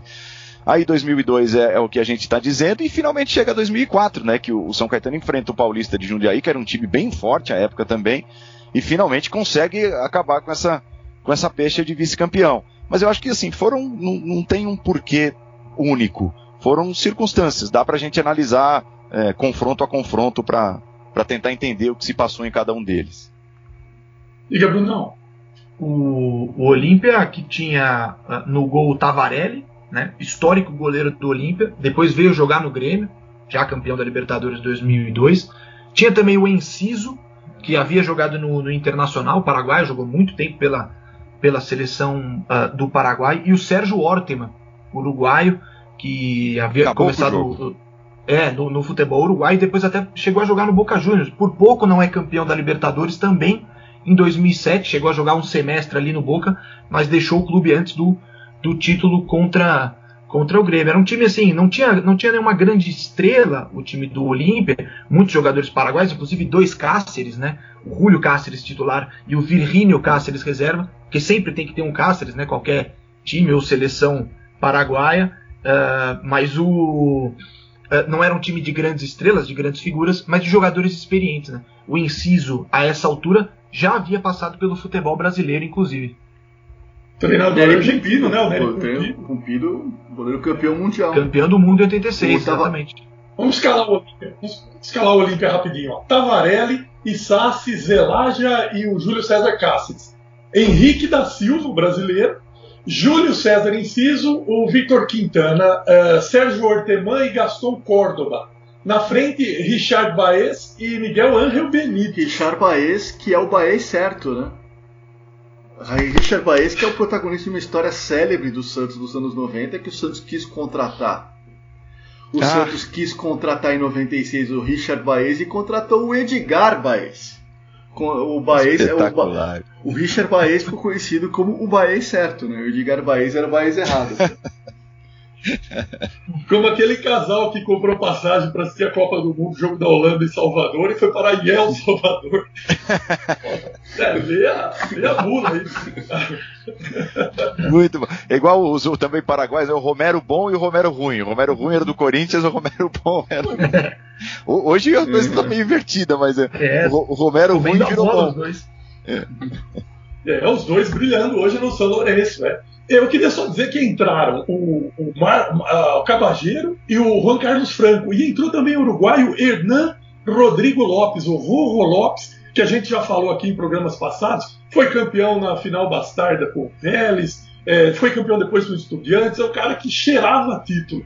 E, e ter um cara desse no, no elenco, acho que sempre faz bem, né? Tem um cara que, que, que, que é meio nasceu, nasceu estrelado e a bola vai bater nele e vai acabar entrando. É, né, Paulo? Acho que, acho que a estrela também faz parte de tudo isso, né? Ah, e a estrela do Olímpia foi, foi fundamental para que o time fosse campeão aqui. Cara, o, o São Caetano estava vencendo. O São Caetano disputou três quartos da final e terminado esse período, Tava 2 a 0 pro São Caetano. Três quartos da final. O São Caetano jogou três tempos com o Olímpia é, no Pacaembu. No primeiro tempo, não tomou o gol por um milagre. Até teve uma cabeçada do Baez, me lembro que passou pertinho da trave e o São Caetano não tinha mais goleiro. Ele tocou meio no susto, vem um cruzamento, ele toca de cabeça, ela passa rente à trave, mas assim, é aquele lance que você fala, ele conseguiu perder o gol, era mais difícil do que fazer o gol. Mas eram três tempos sem que o São Caetano tivesse tomado um gol do Olímpia. Entrava no quarto tempo dentro de casa com 30 mil pessoas, vencendo por 2 a 0 É impossível perder o título. E perdeu. Mas o, a impressão que passa é que quando o São Caetano toma um empate, o time entra em parafuso, né? Isso. Acabou ali. E, e assim, e leva o empate muito cedo. Foi com 3, 4 minutos do segundo tempo. Ali acabou. Acabou.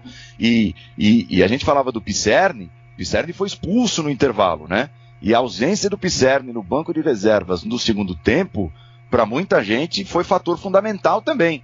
Para que o São Caetano talvez entrasse nesse parafuso, não conseguisse reagir quando leva um empate e depois deu no que deu. Eles viram o jogo e, no, e nos pênaltis o São Caetano perde. Mas muitos atribuíram também a expulsão do Pisserni. O Pisserni não está ali à beira do campo no segundo tempo. Esse fracasso foi a segunda etapa do São Caetano no jogo de volta.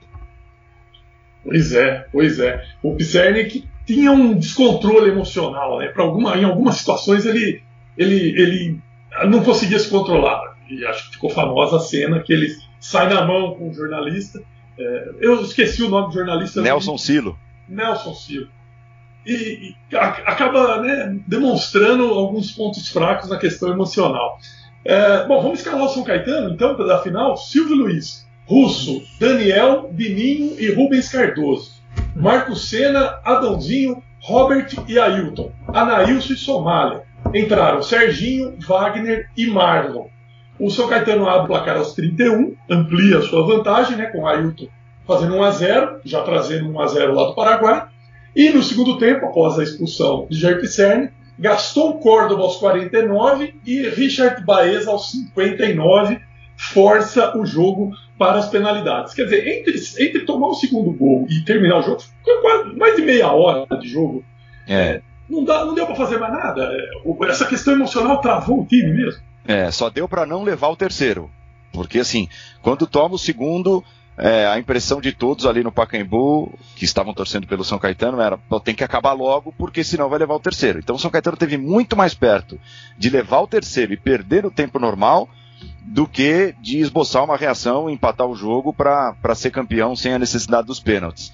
É, o, o Alex resumiu muito bem. Entrou em parafuso. O gol de empate ter saído no comecinho do segundo tempo, como saiu, foi um peso muito grande. E apesar desses nomes todos que o São Caetano já tinha, né, de jogadores mais experientes e tudo, eu acho que a questão clube, eu não sei como vocês entendem essa, essa, essa coisa do, da camisa que pesa, que não pesa, mas numa competição como a Libertadores, é, eu acho que ali pesou.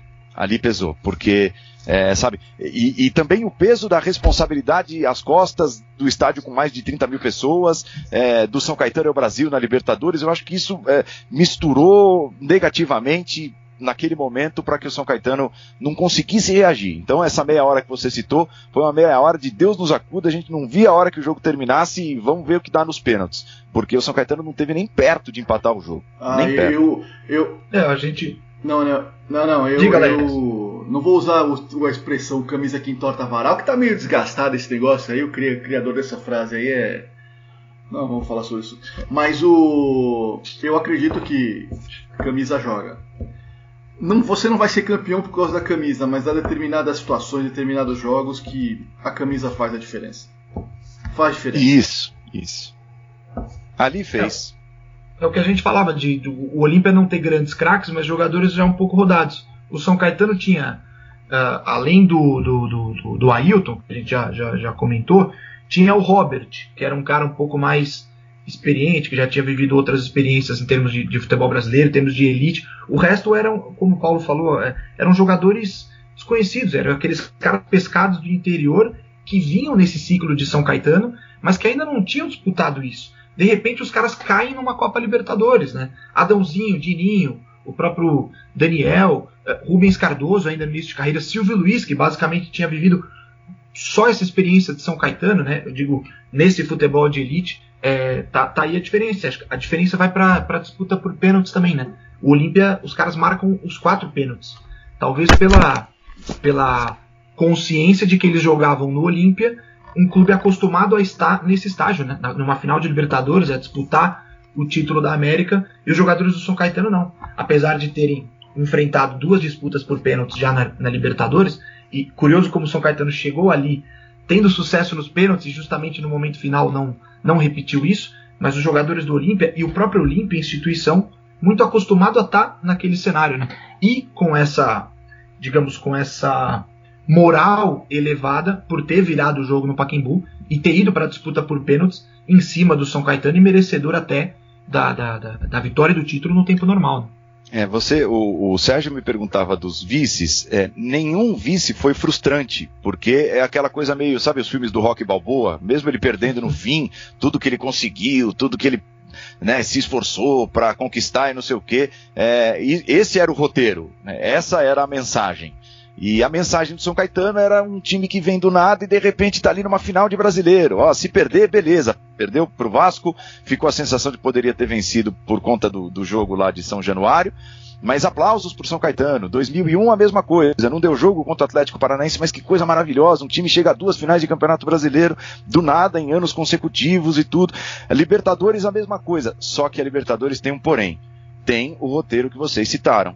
Tem o título tá tão perto. Né? Então a frustração foi muito grande. Ali não teve aquela coisa, ah, que bonitinho, vou aplaudir o São Caetano. O sentimento quando acabou o jogo no Pacaembu era de muita tristeza, de muita frustração.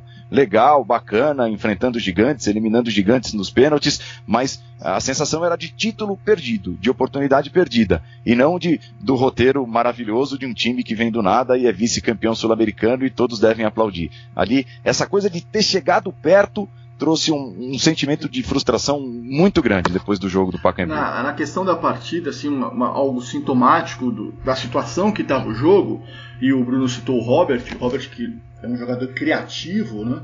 meio um, um meia que, que, sabia construir jogadas, jogou no Santos, jogou no Guarani, jogou no Atlético Mineiro, jogou no Grêmio.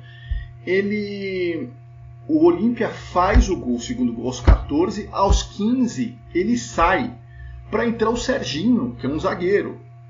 Ou seja, a preocupação já era não vamos tomar o terceiro isso. gol. E com isso o São Caetano perde uma fonte de criatividade. Que eu nem, nem me lembro se o Robert estava jogando bem, estava jogando mal, para dizer a verdade.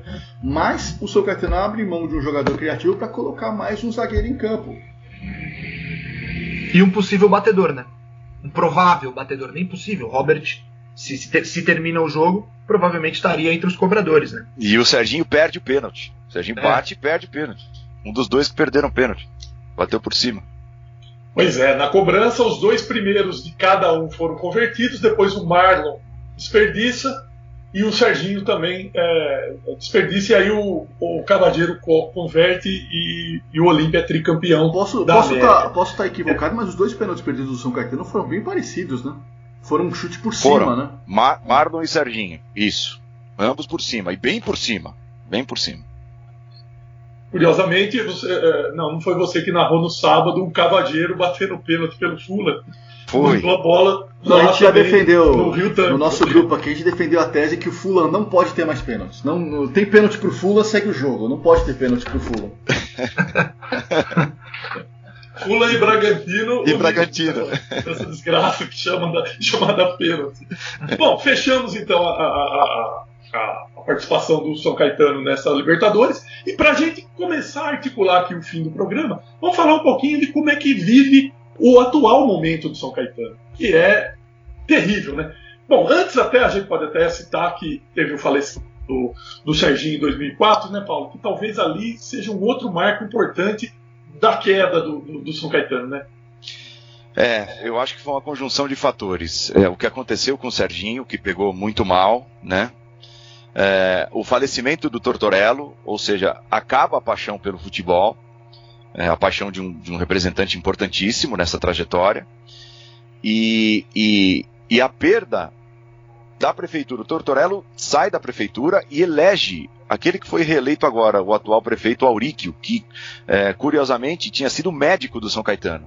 É, ninguém conhecia o Auríquio. Aí o Tortorello depois de, de, de anos comandando a cidade, ele elege o Auríquio. Ele põe o Auríquio debaixo do braço e fala assim: ó, elejam esse cara, porque o que o Tortorello dizia à época era lei e era todo mundo muito feliz com a administração dele. E o Auríquio vira as costas para o Tortorello logo depois de, de, de ter sido eleito pelo Tortorello, né? De ser o candidato do Tortorello. Meses depois, ele vira as costas para o Tortorello. Tortorello perde poder político. Ele até é, larga um pouco a cidade de São Caetano e vai para Matão, é, de onde parte da família vem. Aliás, ele, ele, esboçou tentar algo parecido com a Matonense na época do São Caetano, né, mudar a Matonense de patamar e tal, no interior do estado de São Paulo, acabou que não foi muito para frente. Mas havia uma ligação até do São Caetano com a Matonense. E então o Tortorello perde poder político, morre logo depois, tem a morte do Serginho, o Aurico não quer nem saber do time de futebol, tinha sido médico do São Caetano, mas vira as costas completamente. Aí vira, fica a parceria do Saul Klein, enfraquecida, porque não tinha o Tortorello, que era o cara que turbinava essa parceria, com o Nairo Ferreira, o presidente, que ganha poder e mostra que não tem capacidade de lidar com esse poder, não sabe como administrar esse poder. Aí se junta tudo isso, aquilo que o, que o Alex chamava atenção muito bem, que é o São Caetano não ter plantado nenhuma semente para lhe garantir é, a autonomia e se transformar num clube realmente de primeira divisão, vai. E esse bolo todo transforma o São Caetano no, no que é hoje, que é um, um arremedo de time, um, um forma-desforma, é, uma, uma, fonte para empresários oportunistas, é, com um presidente oportunista, e o time está aí hoje imaginando-se até a oportunidade, a chance de, de dar um segundo WO nessa reta final do Campeonato Brasileiro da Série D, que é coisa de time de várzea, né? Infelizmente. O, o Auríquio, prefeito reeleito de São Caetano, como o Paulo falou, e que nos últimos dias estava internado, foi internado na, na semana passada com Covid. Veio a São Paulo, internado no, no, no Hospital Sírio-Libanês, uh, havia acabado de, de, de ser uh, reeleito o prefeito de São Caetano e que foi acometido aí pelo, pelo novo coronavírus. Estava internado aqui no Sírio, em São Paulo. Esse podcast vai ao ar daqui a alguns dias, a situação pode mudar, mas o, o Auríquio, até onde eu sei, não, não acompanho muito de perto a política de São Caetano, mas a candidatura dele está sob júdice. Né? Uhum, e, e, se ele não assumir, assume o segundo colocado. O vice do segundo colocado é Saul Klein. que lindo! E, ele, e eu tive a, eu falei com o Saul Klein semana passada, ele falou que se ele entrar na prefeitura, o tudo vai mudar no São Caetano. Promessas de campanha, mas ele falou que tudo vai mudar. Porque com o Nairo não tem mais conversa. Obviamente há um, há um ódio mútuo aí entre os dois. É, uhum. Mas e, ou é, ele vai pegar o São Caetano, ou ele vai criar outro time em São Caetano para começar a partir da, da segunda divisão do Campeonato Paulista. E é complicado, né? É, muito, é, tem muita coisa que aconteceu no São Caetano que está não muito explicada, né, Paulo? Tem até, tem até tem, morte tem, na história, é. né? Então é, é muito complicado. É, é tudo muito nebuloso. Essa parceria que passou a não funcionar com o Saul Klein, tanto é que agora ele tem um pezinho, um pé e meio na ferroviária, né? E até muitos dos jogadores que, que venceram recentemente a Série A2 do Campeonato Paulista saíram para a ferroviária, estão lá na ferroviária, porque lá tem, tem estrutura, tem salário em dia e tudo mais, e a situação do São Caetano aqui é precária, mas tem muita história nesse, nesse meio de caminho aí, envolvendo política, o São Caetano utilizado como como máquina de fortalecimento político e, e, e, o envolvimento de empresários. Muitos desses caras que são ídolos também estão lá no São Caetano, mamando no São Caetano, sem ter capacidade hoje de trabalhar no futebol. Alguns desses ídolos que nós citamos. Muitos deles são empregados do São Caetano hoje. Uns têm grande condição, têm futuro, têm estudo para seguir trabalhando com futebol e outros estão simplesmente mamando no dinheiro do São Caetano, ou estavam, né, enquanto o São Caetano tinha dinheiro. 27 de outubro foi a, a, a data fatal aí do, do Serginho. ainda estou voltando a esse lance. Eu me lembro que foi uma noite de eclipse. Tava tendo eclipse, claro, né? Os místicos é ah, é, não sei o quê. Você, você, como, é que, como é que é seu relacionamento, Paulo, com os jogadores? Nesse caso, por exemplo, do São Caetano, como a gente já falou, cidade pequena, muita gente se conhece tal. Você tinha contato pessoal? Você conhecia os jogadores, conversava, tomava um Guaraná com eles ou não? Não, só, só em o contato profissional, porque eu apresentava o programa, esse canal dos voluntários, era o canal ABC3 à época. Ele tinha um programa também, uma mesa redonda, segundas-feiras, né? Clássico.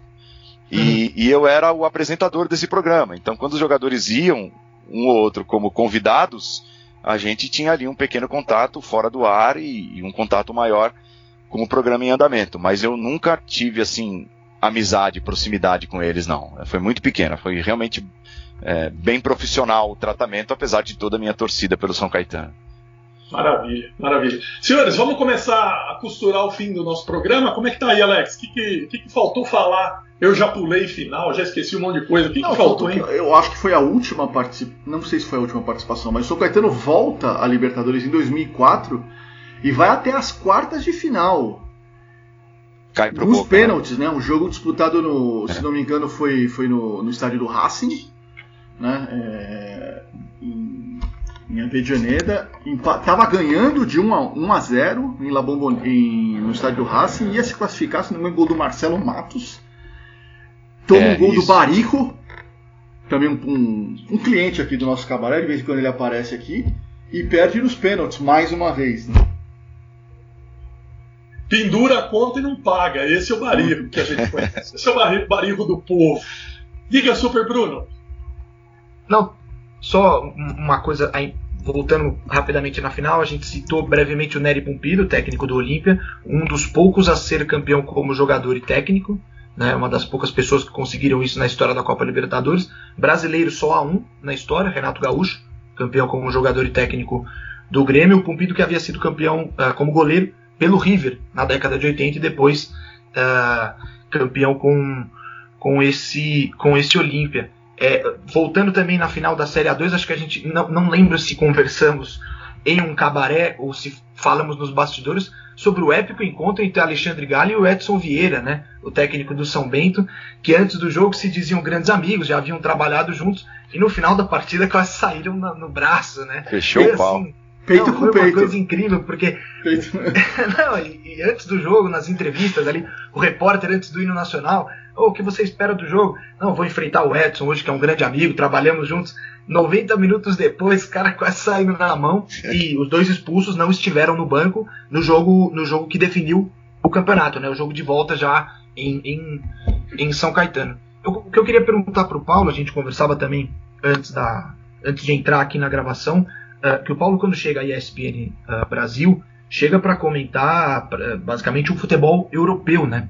E até então você tinha essa ah, relação com o futebol do ABC, o futebol brasileiro, e antes da ESPN você estava, se não me engano, no SBT, né? Uhum. Você chegou a trabalhar no SBT uma época. Como que foi essa, digamos, essa mudança de, de olhar, né? De você passar a, a trabalhar com, um, digamos, com um campo de observação e entrar na ESPN para trabalhar com um campo totalmente diferente do que você estava acostumado. Hoje, muitos anos depois, já ah, mais do que consolidado nesse, nesse campo, aí, especialmente na, na, na- na Premier League. né?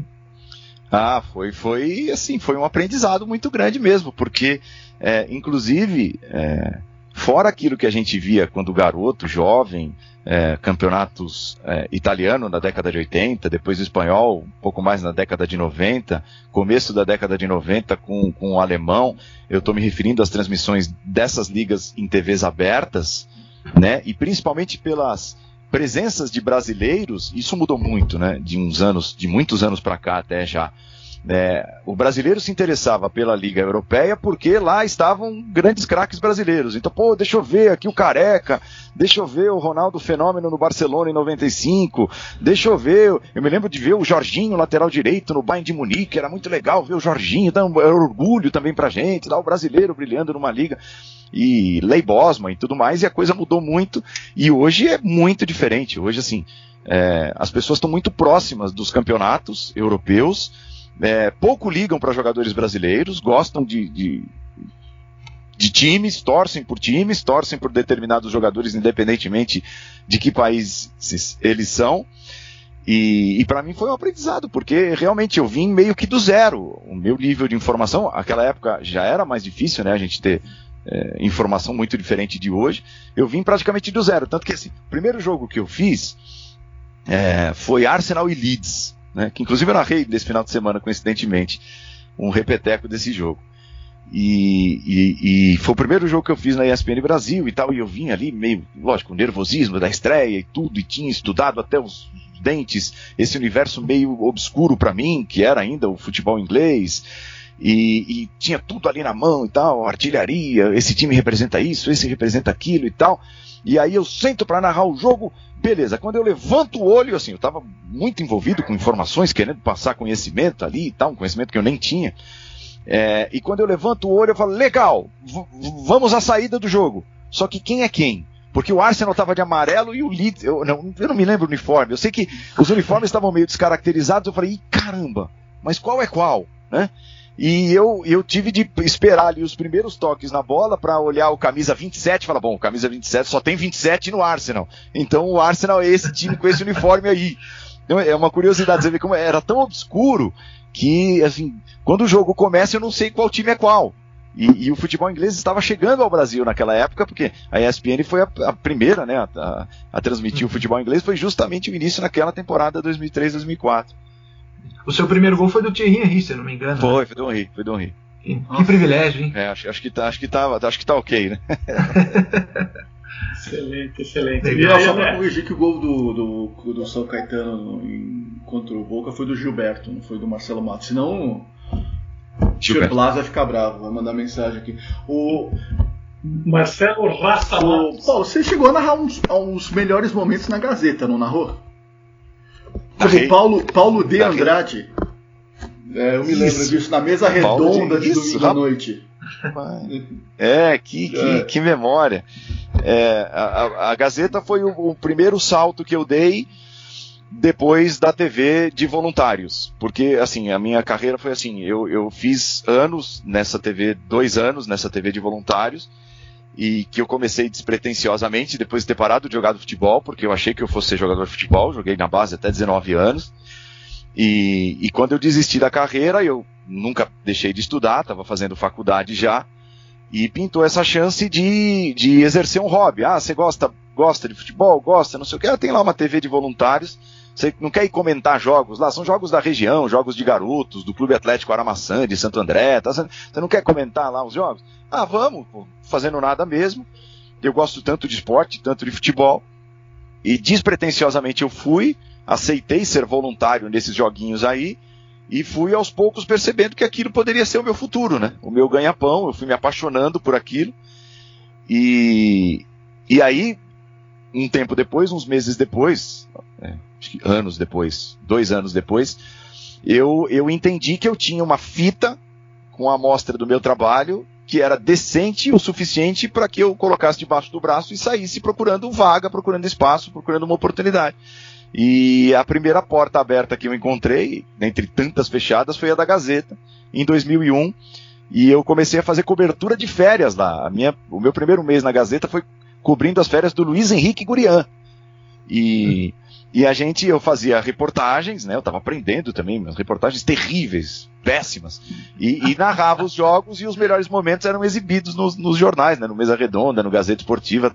É, eu, Fernando Solera, Celso Cardoso, essa turma aí fazia as narrações dos jogos nos estádios e eles editavam para colocar os melhores lances nos programas.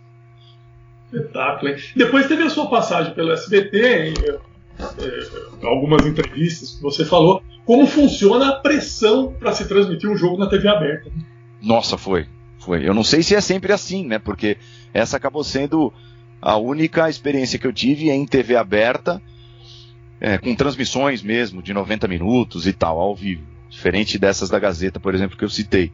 Mas a pressão era muito grande, porque é, havia a necessidade da briga constante pela audiência, e, e, a pessoa que coordenava a época achava que a gente tinha de ganhar audiência no grito, literalmente. E eu fugia completamente das minhas características. Eu pensava assim, porque no SBT eu também entrei com fita debaixo do braço, né? Também tive ali a. É, levei minha fitinha, minha fita foi escolhida dentre tantas e e o SBT, eu tive a sorte à época, queria alguma coisa diferente, então pegou um narrador de rádio, que era o Dirceu Maravilha, e trouxe para televisão, e pegou um garoto completamente desconhecido, eu tinha 23 anos à época. Então eu tive essa sorte do SBT procurar algo diferente para montar a equipe de esportes. mas a pressão era muito grande e, e, e o coordenador queria que eu gritasse o tempo todo. Eu terminava os jogos assim, extenuado, sem voz, morto, porque eles achavam que a gente ia ganhar audiência no grito, na popularidade e às vezes até na falta de informação. É uma história que eu já contei. É, a gente estava transmitindo no torneio do Catar, o Brasil acho que estava jogando, não me lembro qual era o adversário. E a, a, Argentina, se eu não me engano, enfrentava o Egito na mesma hora, era a rodada que decidia o torneio do Catar. E a, a, o Brasil estava vencendo o jogo, acho que era a Alemanha que o Brasil estava vencendo. E, e aí eu falava, só que assim, com a, com a vitória da Argentina contra o Egito, é, o Brasil vai ficando só com o vice-campeonato, mesmo com essa vitória. E aí a audiência estava em 10 pontos, ela caía para 5 toda vez que eu dava essa informação. E aí ela subia, subia, subia, recuperava, aí vinha o, o, o jornalista, o narrador, e informava, ah, tá, não sei o quê. Mas lembrando que com este resultado, mesmo vencendo a Alemanha, o Brasil não é campeão e tal. Ah, pum, audiência lá embaixo.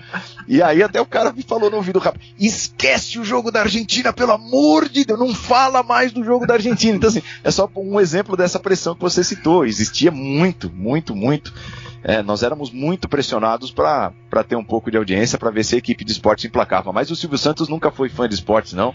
É, emplaca, fica lá um pouquinho, ele enjoa rápido e desfaz a equipe, como, como desfez depois de quatro meses em 2003. Passado todos esses anos, ou se houver um chamado da TV, da TV aberta, você está disposto a encarar novamente? Ah, tô.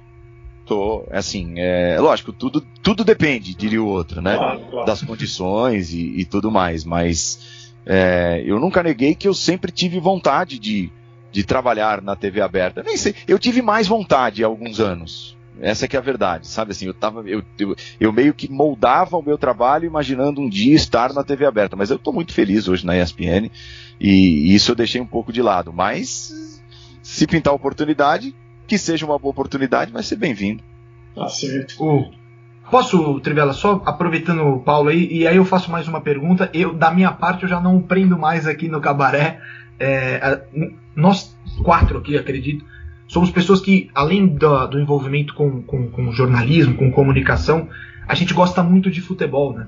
É, a gente tá nessa, acho que talvez mais por causa do futebol do que propriamente pelo, pelo jornalismo. O futebol foi a nossa forma de entrar nessa, nessa área de tá atuação. virando, o que tá virando Eu, um problema, né? É, velho, gostar de futebol é um problema em, alguns, em algumas situações. Ah, E eu, eu, assim, profissionalmente eu não tive, assim, tantas experiências, digamos, transcendentais, mas pessoalmente já vivi coisas muito legais com futebol.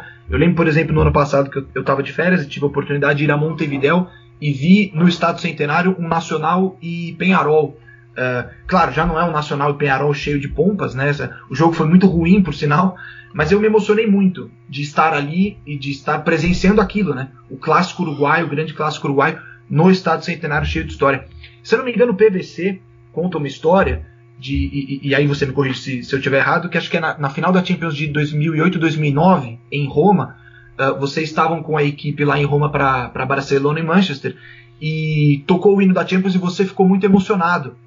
E aí você precisou ali eh, se recompor para poder dar o pontapé inicial, né? E o PVC sempre conta isso porque é, e ele conta com, com com admiração, assim, de falar o envolvimento do cara com com o espetáculo, com o evento e o orgulho que acho que você estava sentindo de estar ali. Como é que foi isso, assim?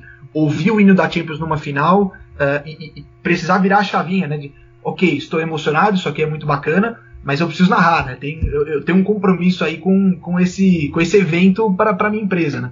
É, assim, foi um dos grandes testes da minha vida profissional, da minha carreira. Eu cito dois momentos parecidos. É, um primeiro momento, voltando, voltando um pouquinho no tempo, no SBT, é, depois de tudo arrumado lá, tal, o Campeonato Paulista vai começar dali sei lá quantos dias e tudo, tá tudo certo. Só que o pessoal da direção quer ver vocês atuando. Então nós vamos simular aqui uma transmissão, nós vamos levar vocês num teatro aqui do SBT, é, um piloto, né? Nós vamos botar um jogo, eu até, eu até eu não me esqueço, botaram Brasil e, e Holanda da Copa de 94. O Dirceu Maravilha vai narrar o primeiro tempo, você vai narrar o segundo tempo e haverá um rodízio de comentaristas também, porque o pessoal da direção quer ver vocês, quer, quer saber o que, que vai ao ar dali alguns dias. E, e aí, quando eu chego nesse teatro, alguém lá da equipe de esportes, tinha algumas pessoas sentadas nas primeiras fileiras ali, uma dúzia de pessoas mais ou menos, e, e o cara, o, o cara da equipe de esportes me chama e fala assim, tá vendo aquele pessoal ali? 80% tem sobrenome Abravanel. Quer dizer, era tudo da família do Silvio Santos, era tudo é, da- da- do altíssimo escalão do SBT. Então, antes de fazer aquele teste, o cara me fala isso e eu tremo de medo. Só que aí eu penso assim: eu tenho três, eu tenho, eu tenho tr- três coisas podem acontecer agora. Uma, eu dou aquilo que eles querem que eu dê. Né? Eu eu fui contratado para isso. Eu fui contratado porque eles acham que eu sou capaz de aguentar esse tipo de pressão. É, a segunda opção, eu, eu cago de medo e vou embora. E vou embora. Vou embora. Sumo, sumo, vou embora. E a terceira opção é fazer um monte de bobagem, porque eu tô tremendo de medo quando tiver com o microfone na mão. Falar um monte de besteira, gaguejar, perder gol e não sei o quê. O que, que eu vou dar para esses caras? Eu conversando comigo mesmo. E, e eu falei, eu vou dar a primeira opção, porque eles estão aqui para me ver, eles vão me ver. E, assim, e foi um grande teste na minha carreira. Eu, eu- eu cito esse momento como um divisor de águas, do tipo, é, pode dar certo ou não, ou não pode dar certo. E de certa forma, a Champions League que você citou em 2009 foi isso também, porque passou um filme da minha vida de toda essa dificuldade que eu tinha enfrentado, de todos os obstáculos, é, todos os problemas. O comentarista do jogo era o PVC e o outro era o José Trajano, que era meu chefe. Então, assim, eu podia estar ali encolhido pensando, pô, eu preciso fazer a transmissão para esse cara aqui, para o chefe gostar. Não, eu preciso fazer a transmissão para que as pessoas gostem. Então, o que, que eu faço agora? Depois de, de chorar ao ouvir o hino da Champions League é, e, e ter de me recompor rapidamente e narrar. Uma das três opções, né? Ou eu vou embora, eu largo aqui o microfone e falo, Trajano, você é o chefe, narra aí. É, ou eu faço um monte de besteira para que as pessoas comentem no dia seguinte quem era aquele porcaria que botaram para narrar um jogo tão importante. Ou eu dou o que as pessoas querem que eu dê. Então eu, eu, eu, graças a Deus, ali naquele momento também escolhi essa opção, consegui botar em prática essa opção, com muita raça ali e tal. E, e, e esse- essa emoção, esse impulso e as dificuldades todas que passaram pela minha cabeça antes de eu, de eu, de eu me recompor e voltar a narrar, tudo aquilo impulsionou, é, imagino eu, uma boa transmissão. Tanto que depois daquilo eu ainda narrei acho que seis ou sete em loco, né, decisões de Champions League. Então foi, foi realmente um momento muito marcante e muito emocionante. Mais uma vez, né? Não, não vou dizer o quanto a gente admira você aqui, já, já falamos tantas vezes e, e reiteramos a nossa felicidade de ter a sua presença aqui por tanto tempo, mas você faz falta na Champions League. Sem querer semear discórdia aí, não é, não é o objetivo, não é esse. Tá aqui, pariu, hein? Você faz falta e, espero que um dia você volte para a narração da Champions League, que é, que é, é, é como o campeonato inglês, né? A gente liga ali no, no, no jogo top da rodada, a gente sabe que vai encontrar você ali, que é sempre uma narração é, feita com cuidado, porque, como você disse, você estuda muito, você, você é, investe muito tempo nisso, e o resultado está no ar, né? O resultado está no ar, que, que é uma referência para todos nós que gostamos. O, o Mauro César é o seu principal parceiro? É o que você mais se identifica? Ou... Ah, sim, a- até pela, pela quantidade né, de jogos e programas, a gente tá, tá sempre muito junto. Tá sempre muito junto e tem uma boa relação também fora do ar. É, viajamos juntos, é uma relação de muito tempo também, porque o Mauro chegou à ESPN acho que em 2004, eu em 2003 ele em 2004, então já é uma, uma relação é, de, de mais de uma década também. Eu acho que hoje ele é, assim, meu, meu principal parceiro. Que jogo é esse, Mauro, né? Já, Alex. virou. Alex, vamos ter, vamos ter a Ah, não? É, a, gente, a gente tá esperando. É, você tá esperando isso, né? Ah. Aí, oh, aí a pressão, um monte de abravanel me olhando. Aí não dá, não dá. Eu, eu, eu vou tomar a segunda opção, eu vou embora, eu vou fugir. Ah, não dá, né? Que jogo é esse, Mauro? É, é do Liverpool! Não, não dá. O Pa- Paulo é, é fera demais. O bastidor importante que ele conta aqui da final da Champions 2008 e 2009 foi o foi quase o segundo Paulo a deixar uma transmissão ao vivo com o José Trajano, né? Depois Volta que o aqui, amigão Paulinho. é, volta aqui, Paulinho. Ô, Paulo, volta aqui, tem a Champions para narrar. Lembrando da, daquele célebre. Acho que era um linha de passe, né? Linha que de o Paulo passe. Soares, ah, eu tinha um monte de coisa para falar e, e, e vai não embora. aguento mais falar de Palmeiras. Não aguento mais falar de Palmeiras. E aí o levantou e se mandou. Demais. Sensacional. Legal. Sensacional. Bom, para arrematar, a gente sempre tem uma dica cultural. alguns dos participantes, que incluem os convidados, ou sugere algum livro, sugere algum vídeo, algum filme, alguma experiência, que uma revista, alguma coisa relacionada ao tema que a gente tratou no dia. Não sei como é que tá, como é que estão aí as sugestões culturais. Como é que tá, Alex? Tô deixando o Paulo por último para ele pensar. Tô vendo que ele Não, tá vai primeiro no especialista no assunto, né? O nosso futebol café. Diga aí, Brunão. Não, eu, eu acho que é, não, não relacionado a São Caetano, que foi o, o, o a- tema central do nosso, do nosso cabaré, né? Mas relacionado mais a essa parte final da, da, da carreira do Paulo e a identificação que ele criou com, com o futebol inglês. Eu li recentemente, e até reforçado pela, pelo aval de Alex Sabino, um livro sobre Brian Clough, né, o técnico histórico técnico do Nottingham Forest, que é o Provided You Don't Kiss Me, do Duncan Hamilton. Foi um, um repórter que acompanhou praticamente, praticamente não, acompanhou toda a trajetória do, do Brian Clough no Forest, bicampeonato europeu, título do, do campeonato inglês, títulos de Copa da Liga. É um livro fantástico. Eh, a 442, inclusive, a revista 442 da Inglaterra, colocou o Provided You Don't Kiss Me como o melhor livro de futebol já escrito. É, superando o Eduardo Galeano, o livro do Simon Cooper também, o Futebol contra o Inimigo, enfim, superou obras clássicas aí relacionadas a futebol e, e, de fato assim é fantástico. O texto é muito interessante, o envolvimento entre os dois, repórter e técnico, muito bacana também, e o Brian Clough que é é um personagem assim, formidável, né? É, é, parece que quanto mais a gente lê e, e- e conhece a, a figura, mais brilhante ele fica com, com o passar do, do tempo, né? Então, acho que fica, fica essa dica aí de, de, de futebol inglês para quem quiser procurar. Acho que o livro tem deve estar à disposição na Amazon, eu imagino, se as pessoas conseguem encontrar. O meu eu peguei no estante virtual usado. Aliás, paguei um valor fantástico dele, foi 13 reais e uma das melhores compras que eu fiz nesse, nessa pandemia aqui e, e- e fica a minha dica aí de, de, de sugestão de, De leitura. nada. Essa seria, essa se- essa seria a minha dica. A biografia do John Watson. Motti, né? O, essa seria a minha dica, já que estamos falando de narração, narrador.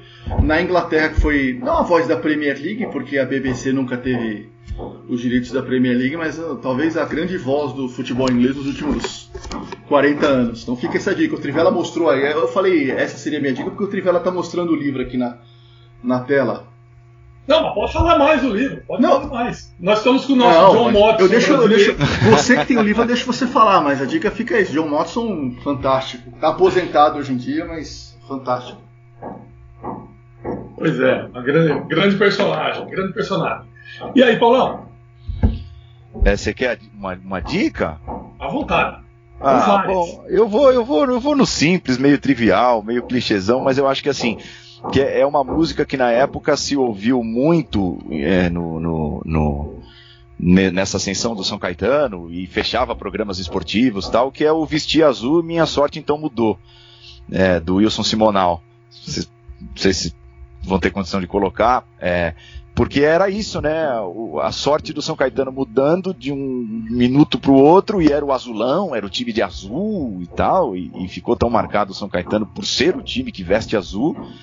E eu acho que, e assim, para mim, é, eu, eu, eu ouço essa música, sempre que eu ouço essa música, é impossível não lembrar desses tempos aí. Ela tá muito ligada, muito linkada a tudo que viveu o São Caetano. Então, para ficar no tema, é, fica aí a sugestão do, do Wilson Simonal. Como você. Perfeito, perfeito. Fala, É- fala, é- fala, Trivela, Diga, fala. Alex. Não, não, eh, dizer que nós nunca encerramos com música, então. Sempre Perfeito, há, sempre há a música primeira dessa vez pra tudo na vida, né? Ou pra, ou pra quase tudo, né, Trivela? Sempre há a primeira vez. Não, já que você mostrou o livro do John Watson, eu vou dar outra dica, que é um livro que saiu faz pouco tempo, que é do, de um sujeito chamado Paul Armstrong, que ele, que ele é um jornalista, produtor, e ele era produtor do Match of the Day, que quem não sabe é o programa de TV esportivo Nossa. mais tradicional do mundo, né? Que o show da rodada do futebol inglês na BBC, que é ele conta a história da produção do Match of the Day, que o nome do time é Why Are We Always on Last? Porque a gente sempre sempre vem por último, porque sempre tem a ordem dos jogos que passa sempre dá briga, né? As torcidas falam, ah, por que meu time nunca, nunca é o primeiro a passar? Porque, e, e o Gary Lineker, que é o apresentador do dia, sempre coloca a lista dos jogos. A lista, então é uma brincadeira com isso, mas o livro é, eu já comprei, mas não li ainda, mas eu não li, mas minha mulher leu, falou que é muito bom, como diria o Silvio Santos. Mas eh, tem tudo, Em tem tudo, tem tudo, tem tudo para valer. Eu acho que tem tudo para valer a pena. Com certeza não vai ser o provider de Don't Kiss Me, mas vai, eu tenho certeza que vai ser bem interessante. Quem quiser olhar, tá lá na Amazon. Rapaz, quase duas horas de programa. É hora de dizer adeus. Valeu, Brunão. Até a próxima. Ó, deixa, deixa, eu posso, eu posso só contar uma última historinha que me, que me liga a vocês três? É, não é uma, uma historinha, é, co- é como é, é prazeroso para mim estar aqui hoje conversando com vocês dessa forma. O Bruno eu conheci é, no campo primeiro, e depois, sabe, quando a gente cria empatia, e, e desde então eu passei a acompanhar a carreira dele e, e- e absorver o conhecimento dele, tudo que ele, que ele expõe é, de diversas formas nos diversos veículos pelos quais passou durante todo esse tempo. Ah, você, Serjão, eu não sei se você se lembra, sabe que eu, eu era aquele moleque topetudo que, quando você, em determinado momento da vida, acha que sabe tudo. E eu me lembro de ter feito um, especial lá na Inglaterra, que foi um especial muito legal, uma das coisas mais legais que eu fiz na ESPN. E, e a gente ia para alguns lugares tal e aproveitava essas viagens também para mostrar coisas pitorescas, curiosidades que envolviam ali os, os locais, eh, o modo com que o inglês encarava o futebol. E uma vez eu, eu usei uma frase assim, eh, eu fiz um, um gesto com o Mauro, não sei se você se lembra, eu estava no banco de reservas do campo do Everton, e, e eu quis mostrar que o banco era muito próximo da arquibancada. E aí eu botei o Mauro na arquibancada, eu no banco, e a gente se esticou o braço. E, e aí eu falei assim: olha, olha que absurdo, a gente se toca. E você tirou sarro do termo no Twitter. Falou, ah, a gente se toca e tal, não sei o quê. E o, e o, e o, e o, o, o gostosão, tupetudo, narrador, não sei o quê, eu fiquei bravo. Falei, pô, tá, me tira sarro, não sei o quê e tudo mais. E eu me lembro que você pegava no pé dessa coisa, e com toda a razão, com toda a razão, desse excesso de nomes e abraços, porque transmissão de jogo não é para ficar mandando abraço, só um pouquinho. Né? Um pouquinho tudo bem registrando, mas existe um universo muito maior do que aqueles que estão participando. Você pegava no pé, eu falei, ah, o cara tá me tirando sarro, o cara só critica, não sei o quê, pum, bloqueei você no Twitter. Só que um tempo depois, eu passei a ver colegas, eh, companheiros, o Mauro César e tal, absorvendo o- todo o seu conhecimento. Você é um placar ambulante, tem um conhecimento absurdo. Eu falei assim, pô, mas é, que idiota que eu fui, sabe? Que, que bobagem, que, sabe? Que falta de espírito esportivo, de, de, de bom humor mesmo, e até de autocrítica, para perceber que o cara tava ali criticando uma coisa que ele tinha razão de criticar. Falei, não, não é possível, eu, eu preciso voltar atrás. E aí eu te desbloqueei e passei a te seguir. Falei, pô, eu preciso absorver o que esse cara tem a passar.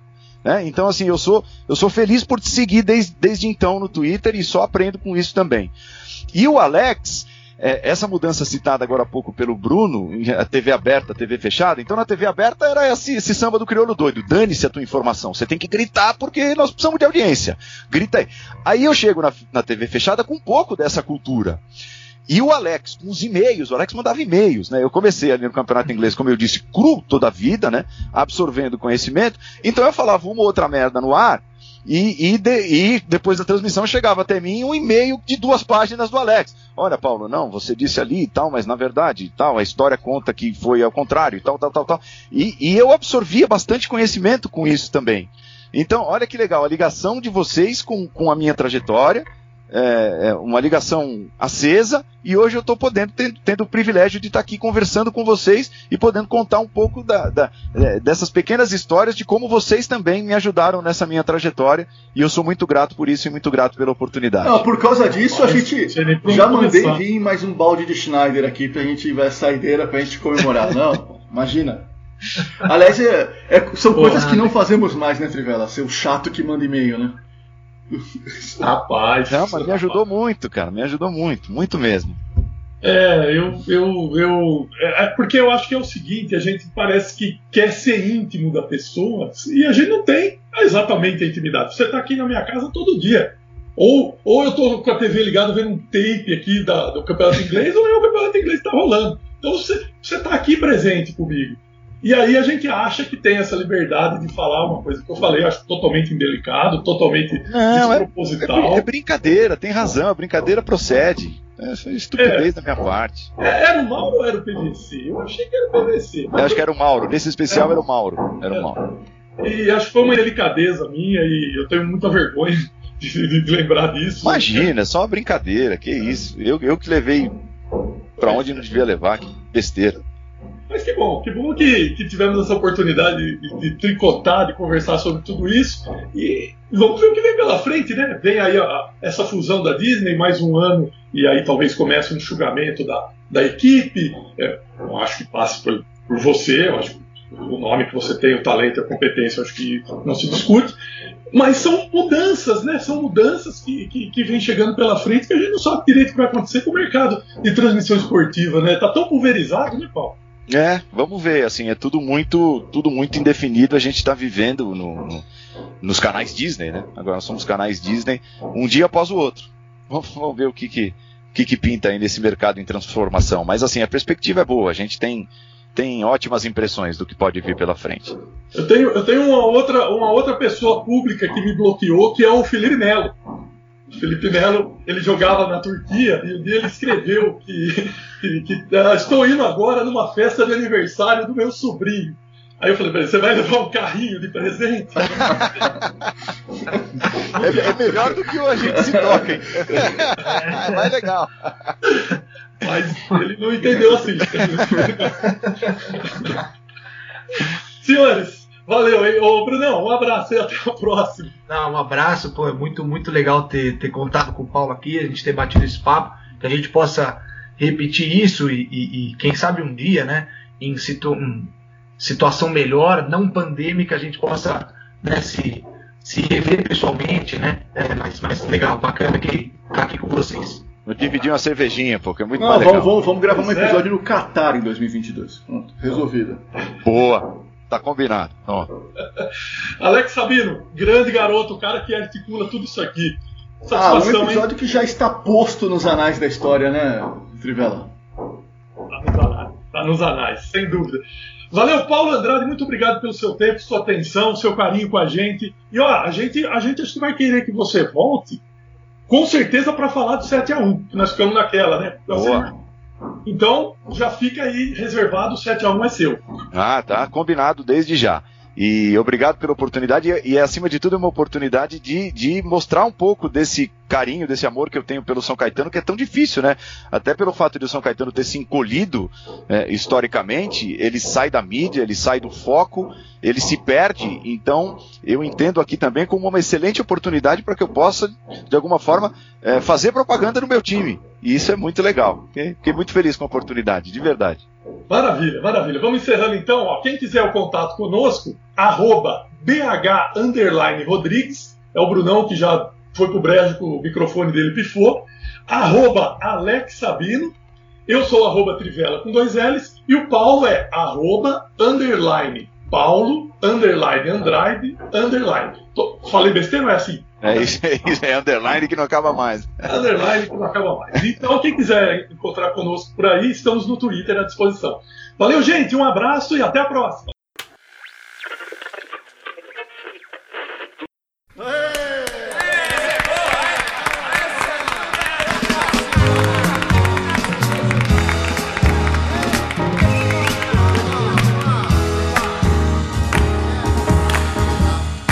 Estava na tristeza que dava dó. Vivia vagamente e andava só. Mas eis que de repente me apareceu Um brotinho lindo que me convenceu Dizendo que eu devia vestir azul Que azul é cor do céu e seu olhar também. Então o seu pedido me incentivou Vestir azul mudou. Vesti azul, minha sorte então mudou.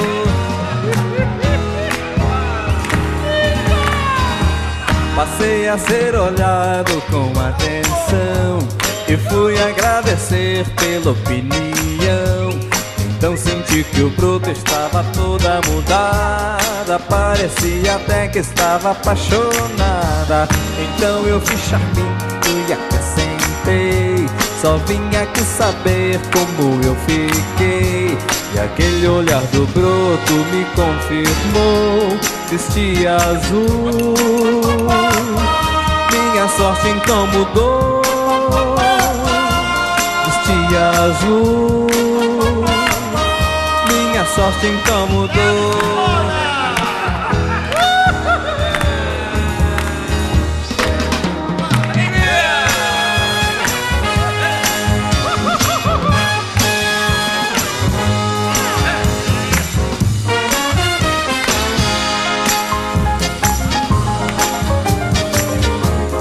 Então eu fiz charminho e acrescentei Só vim aqui saber como eu fiquei.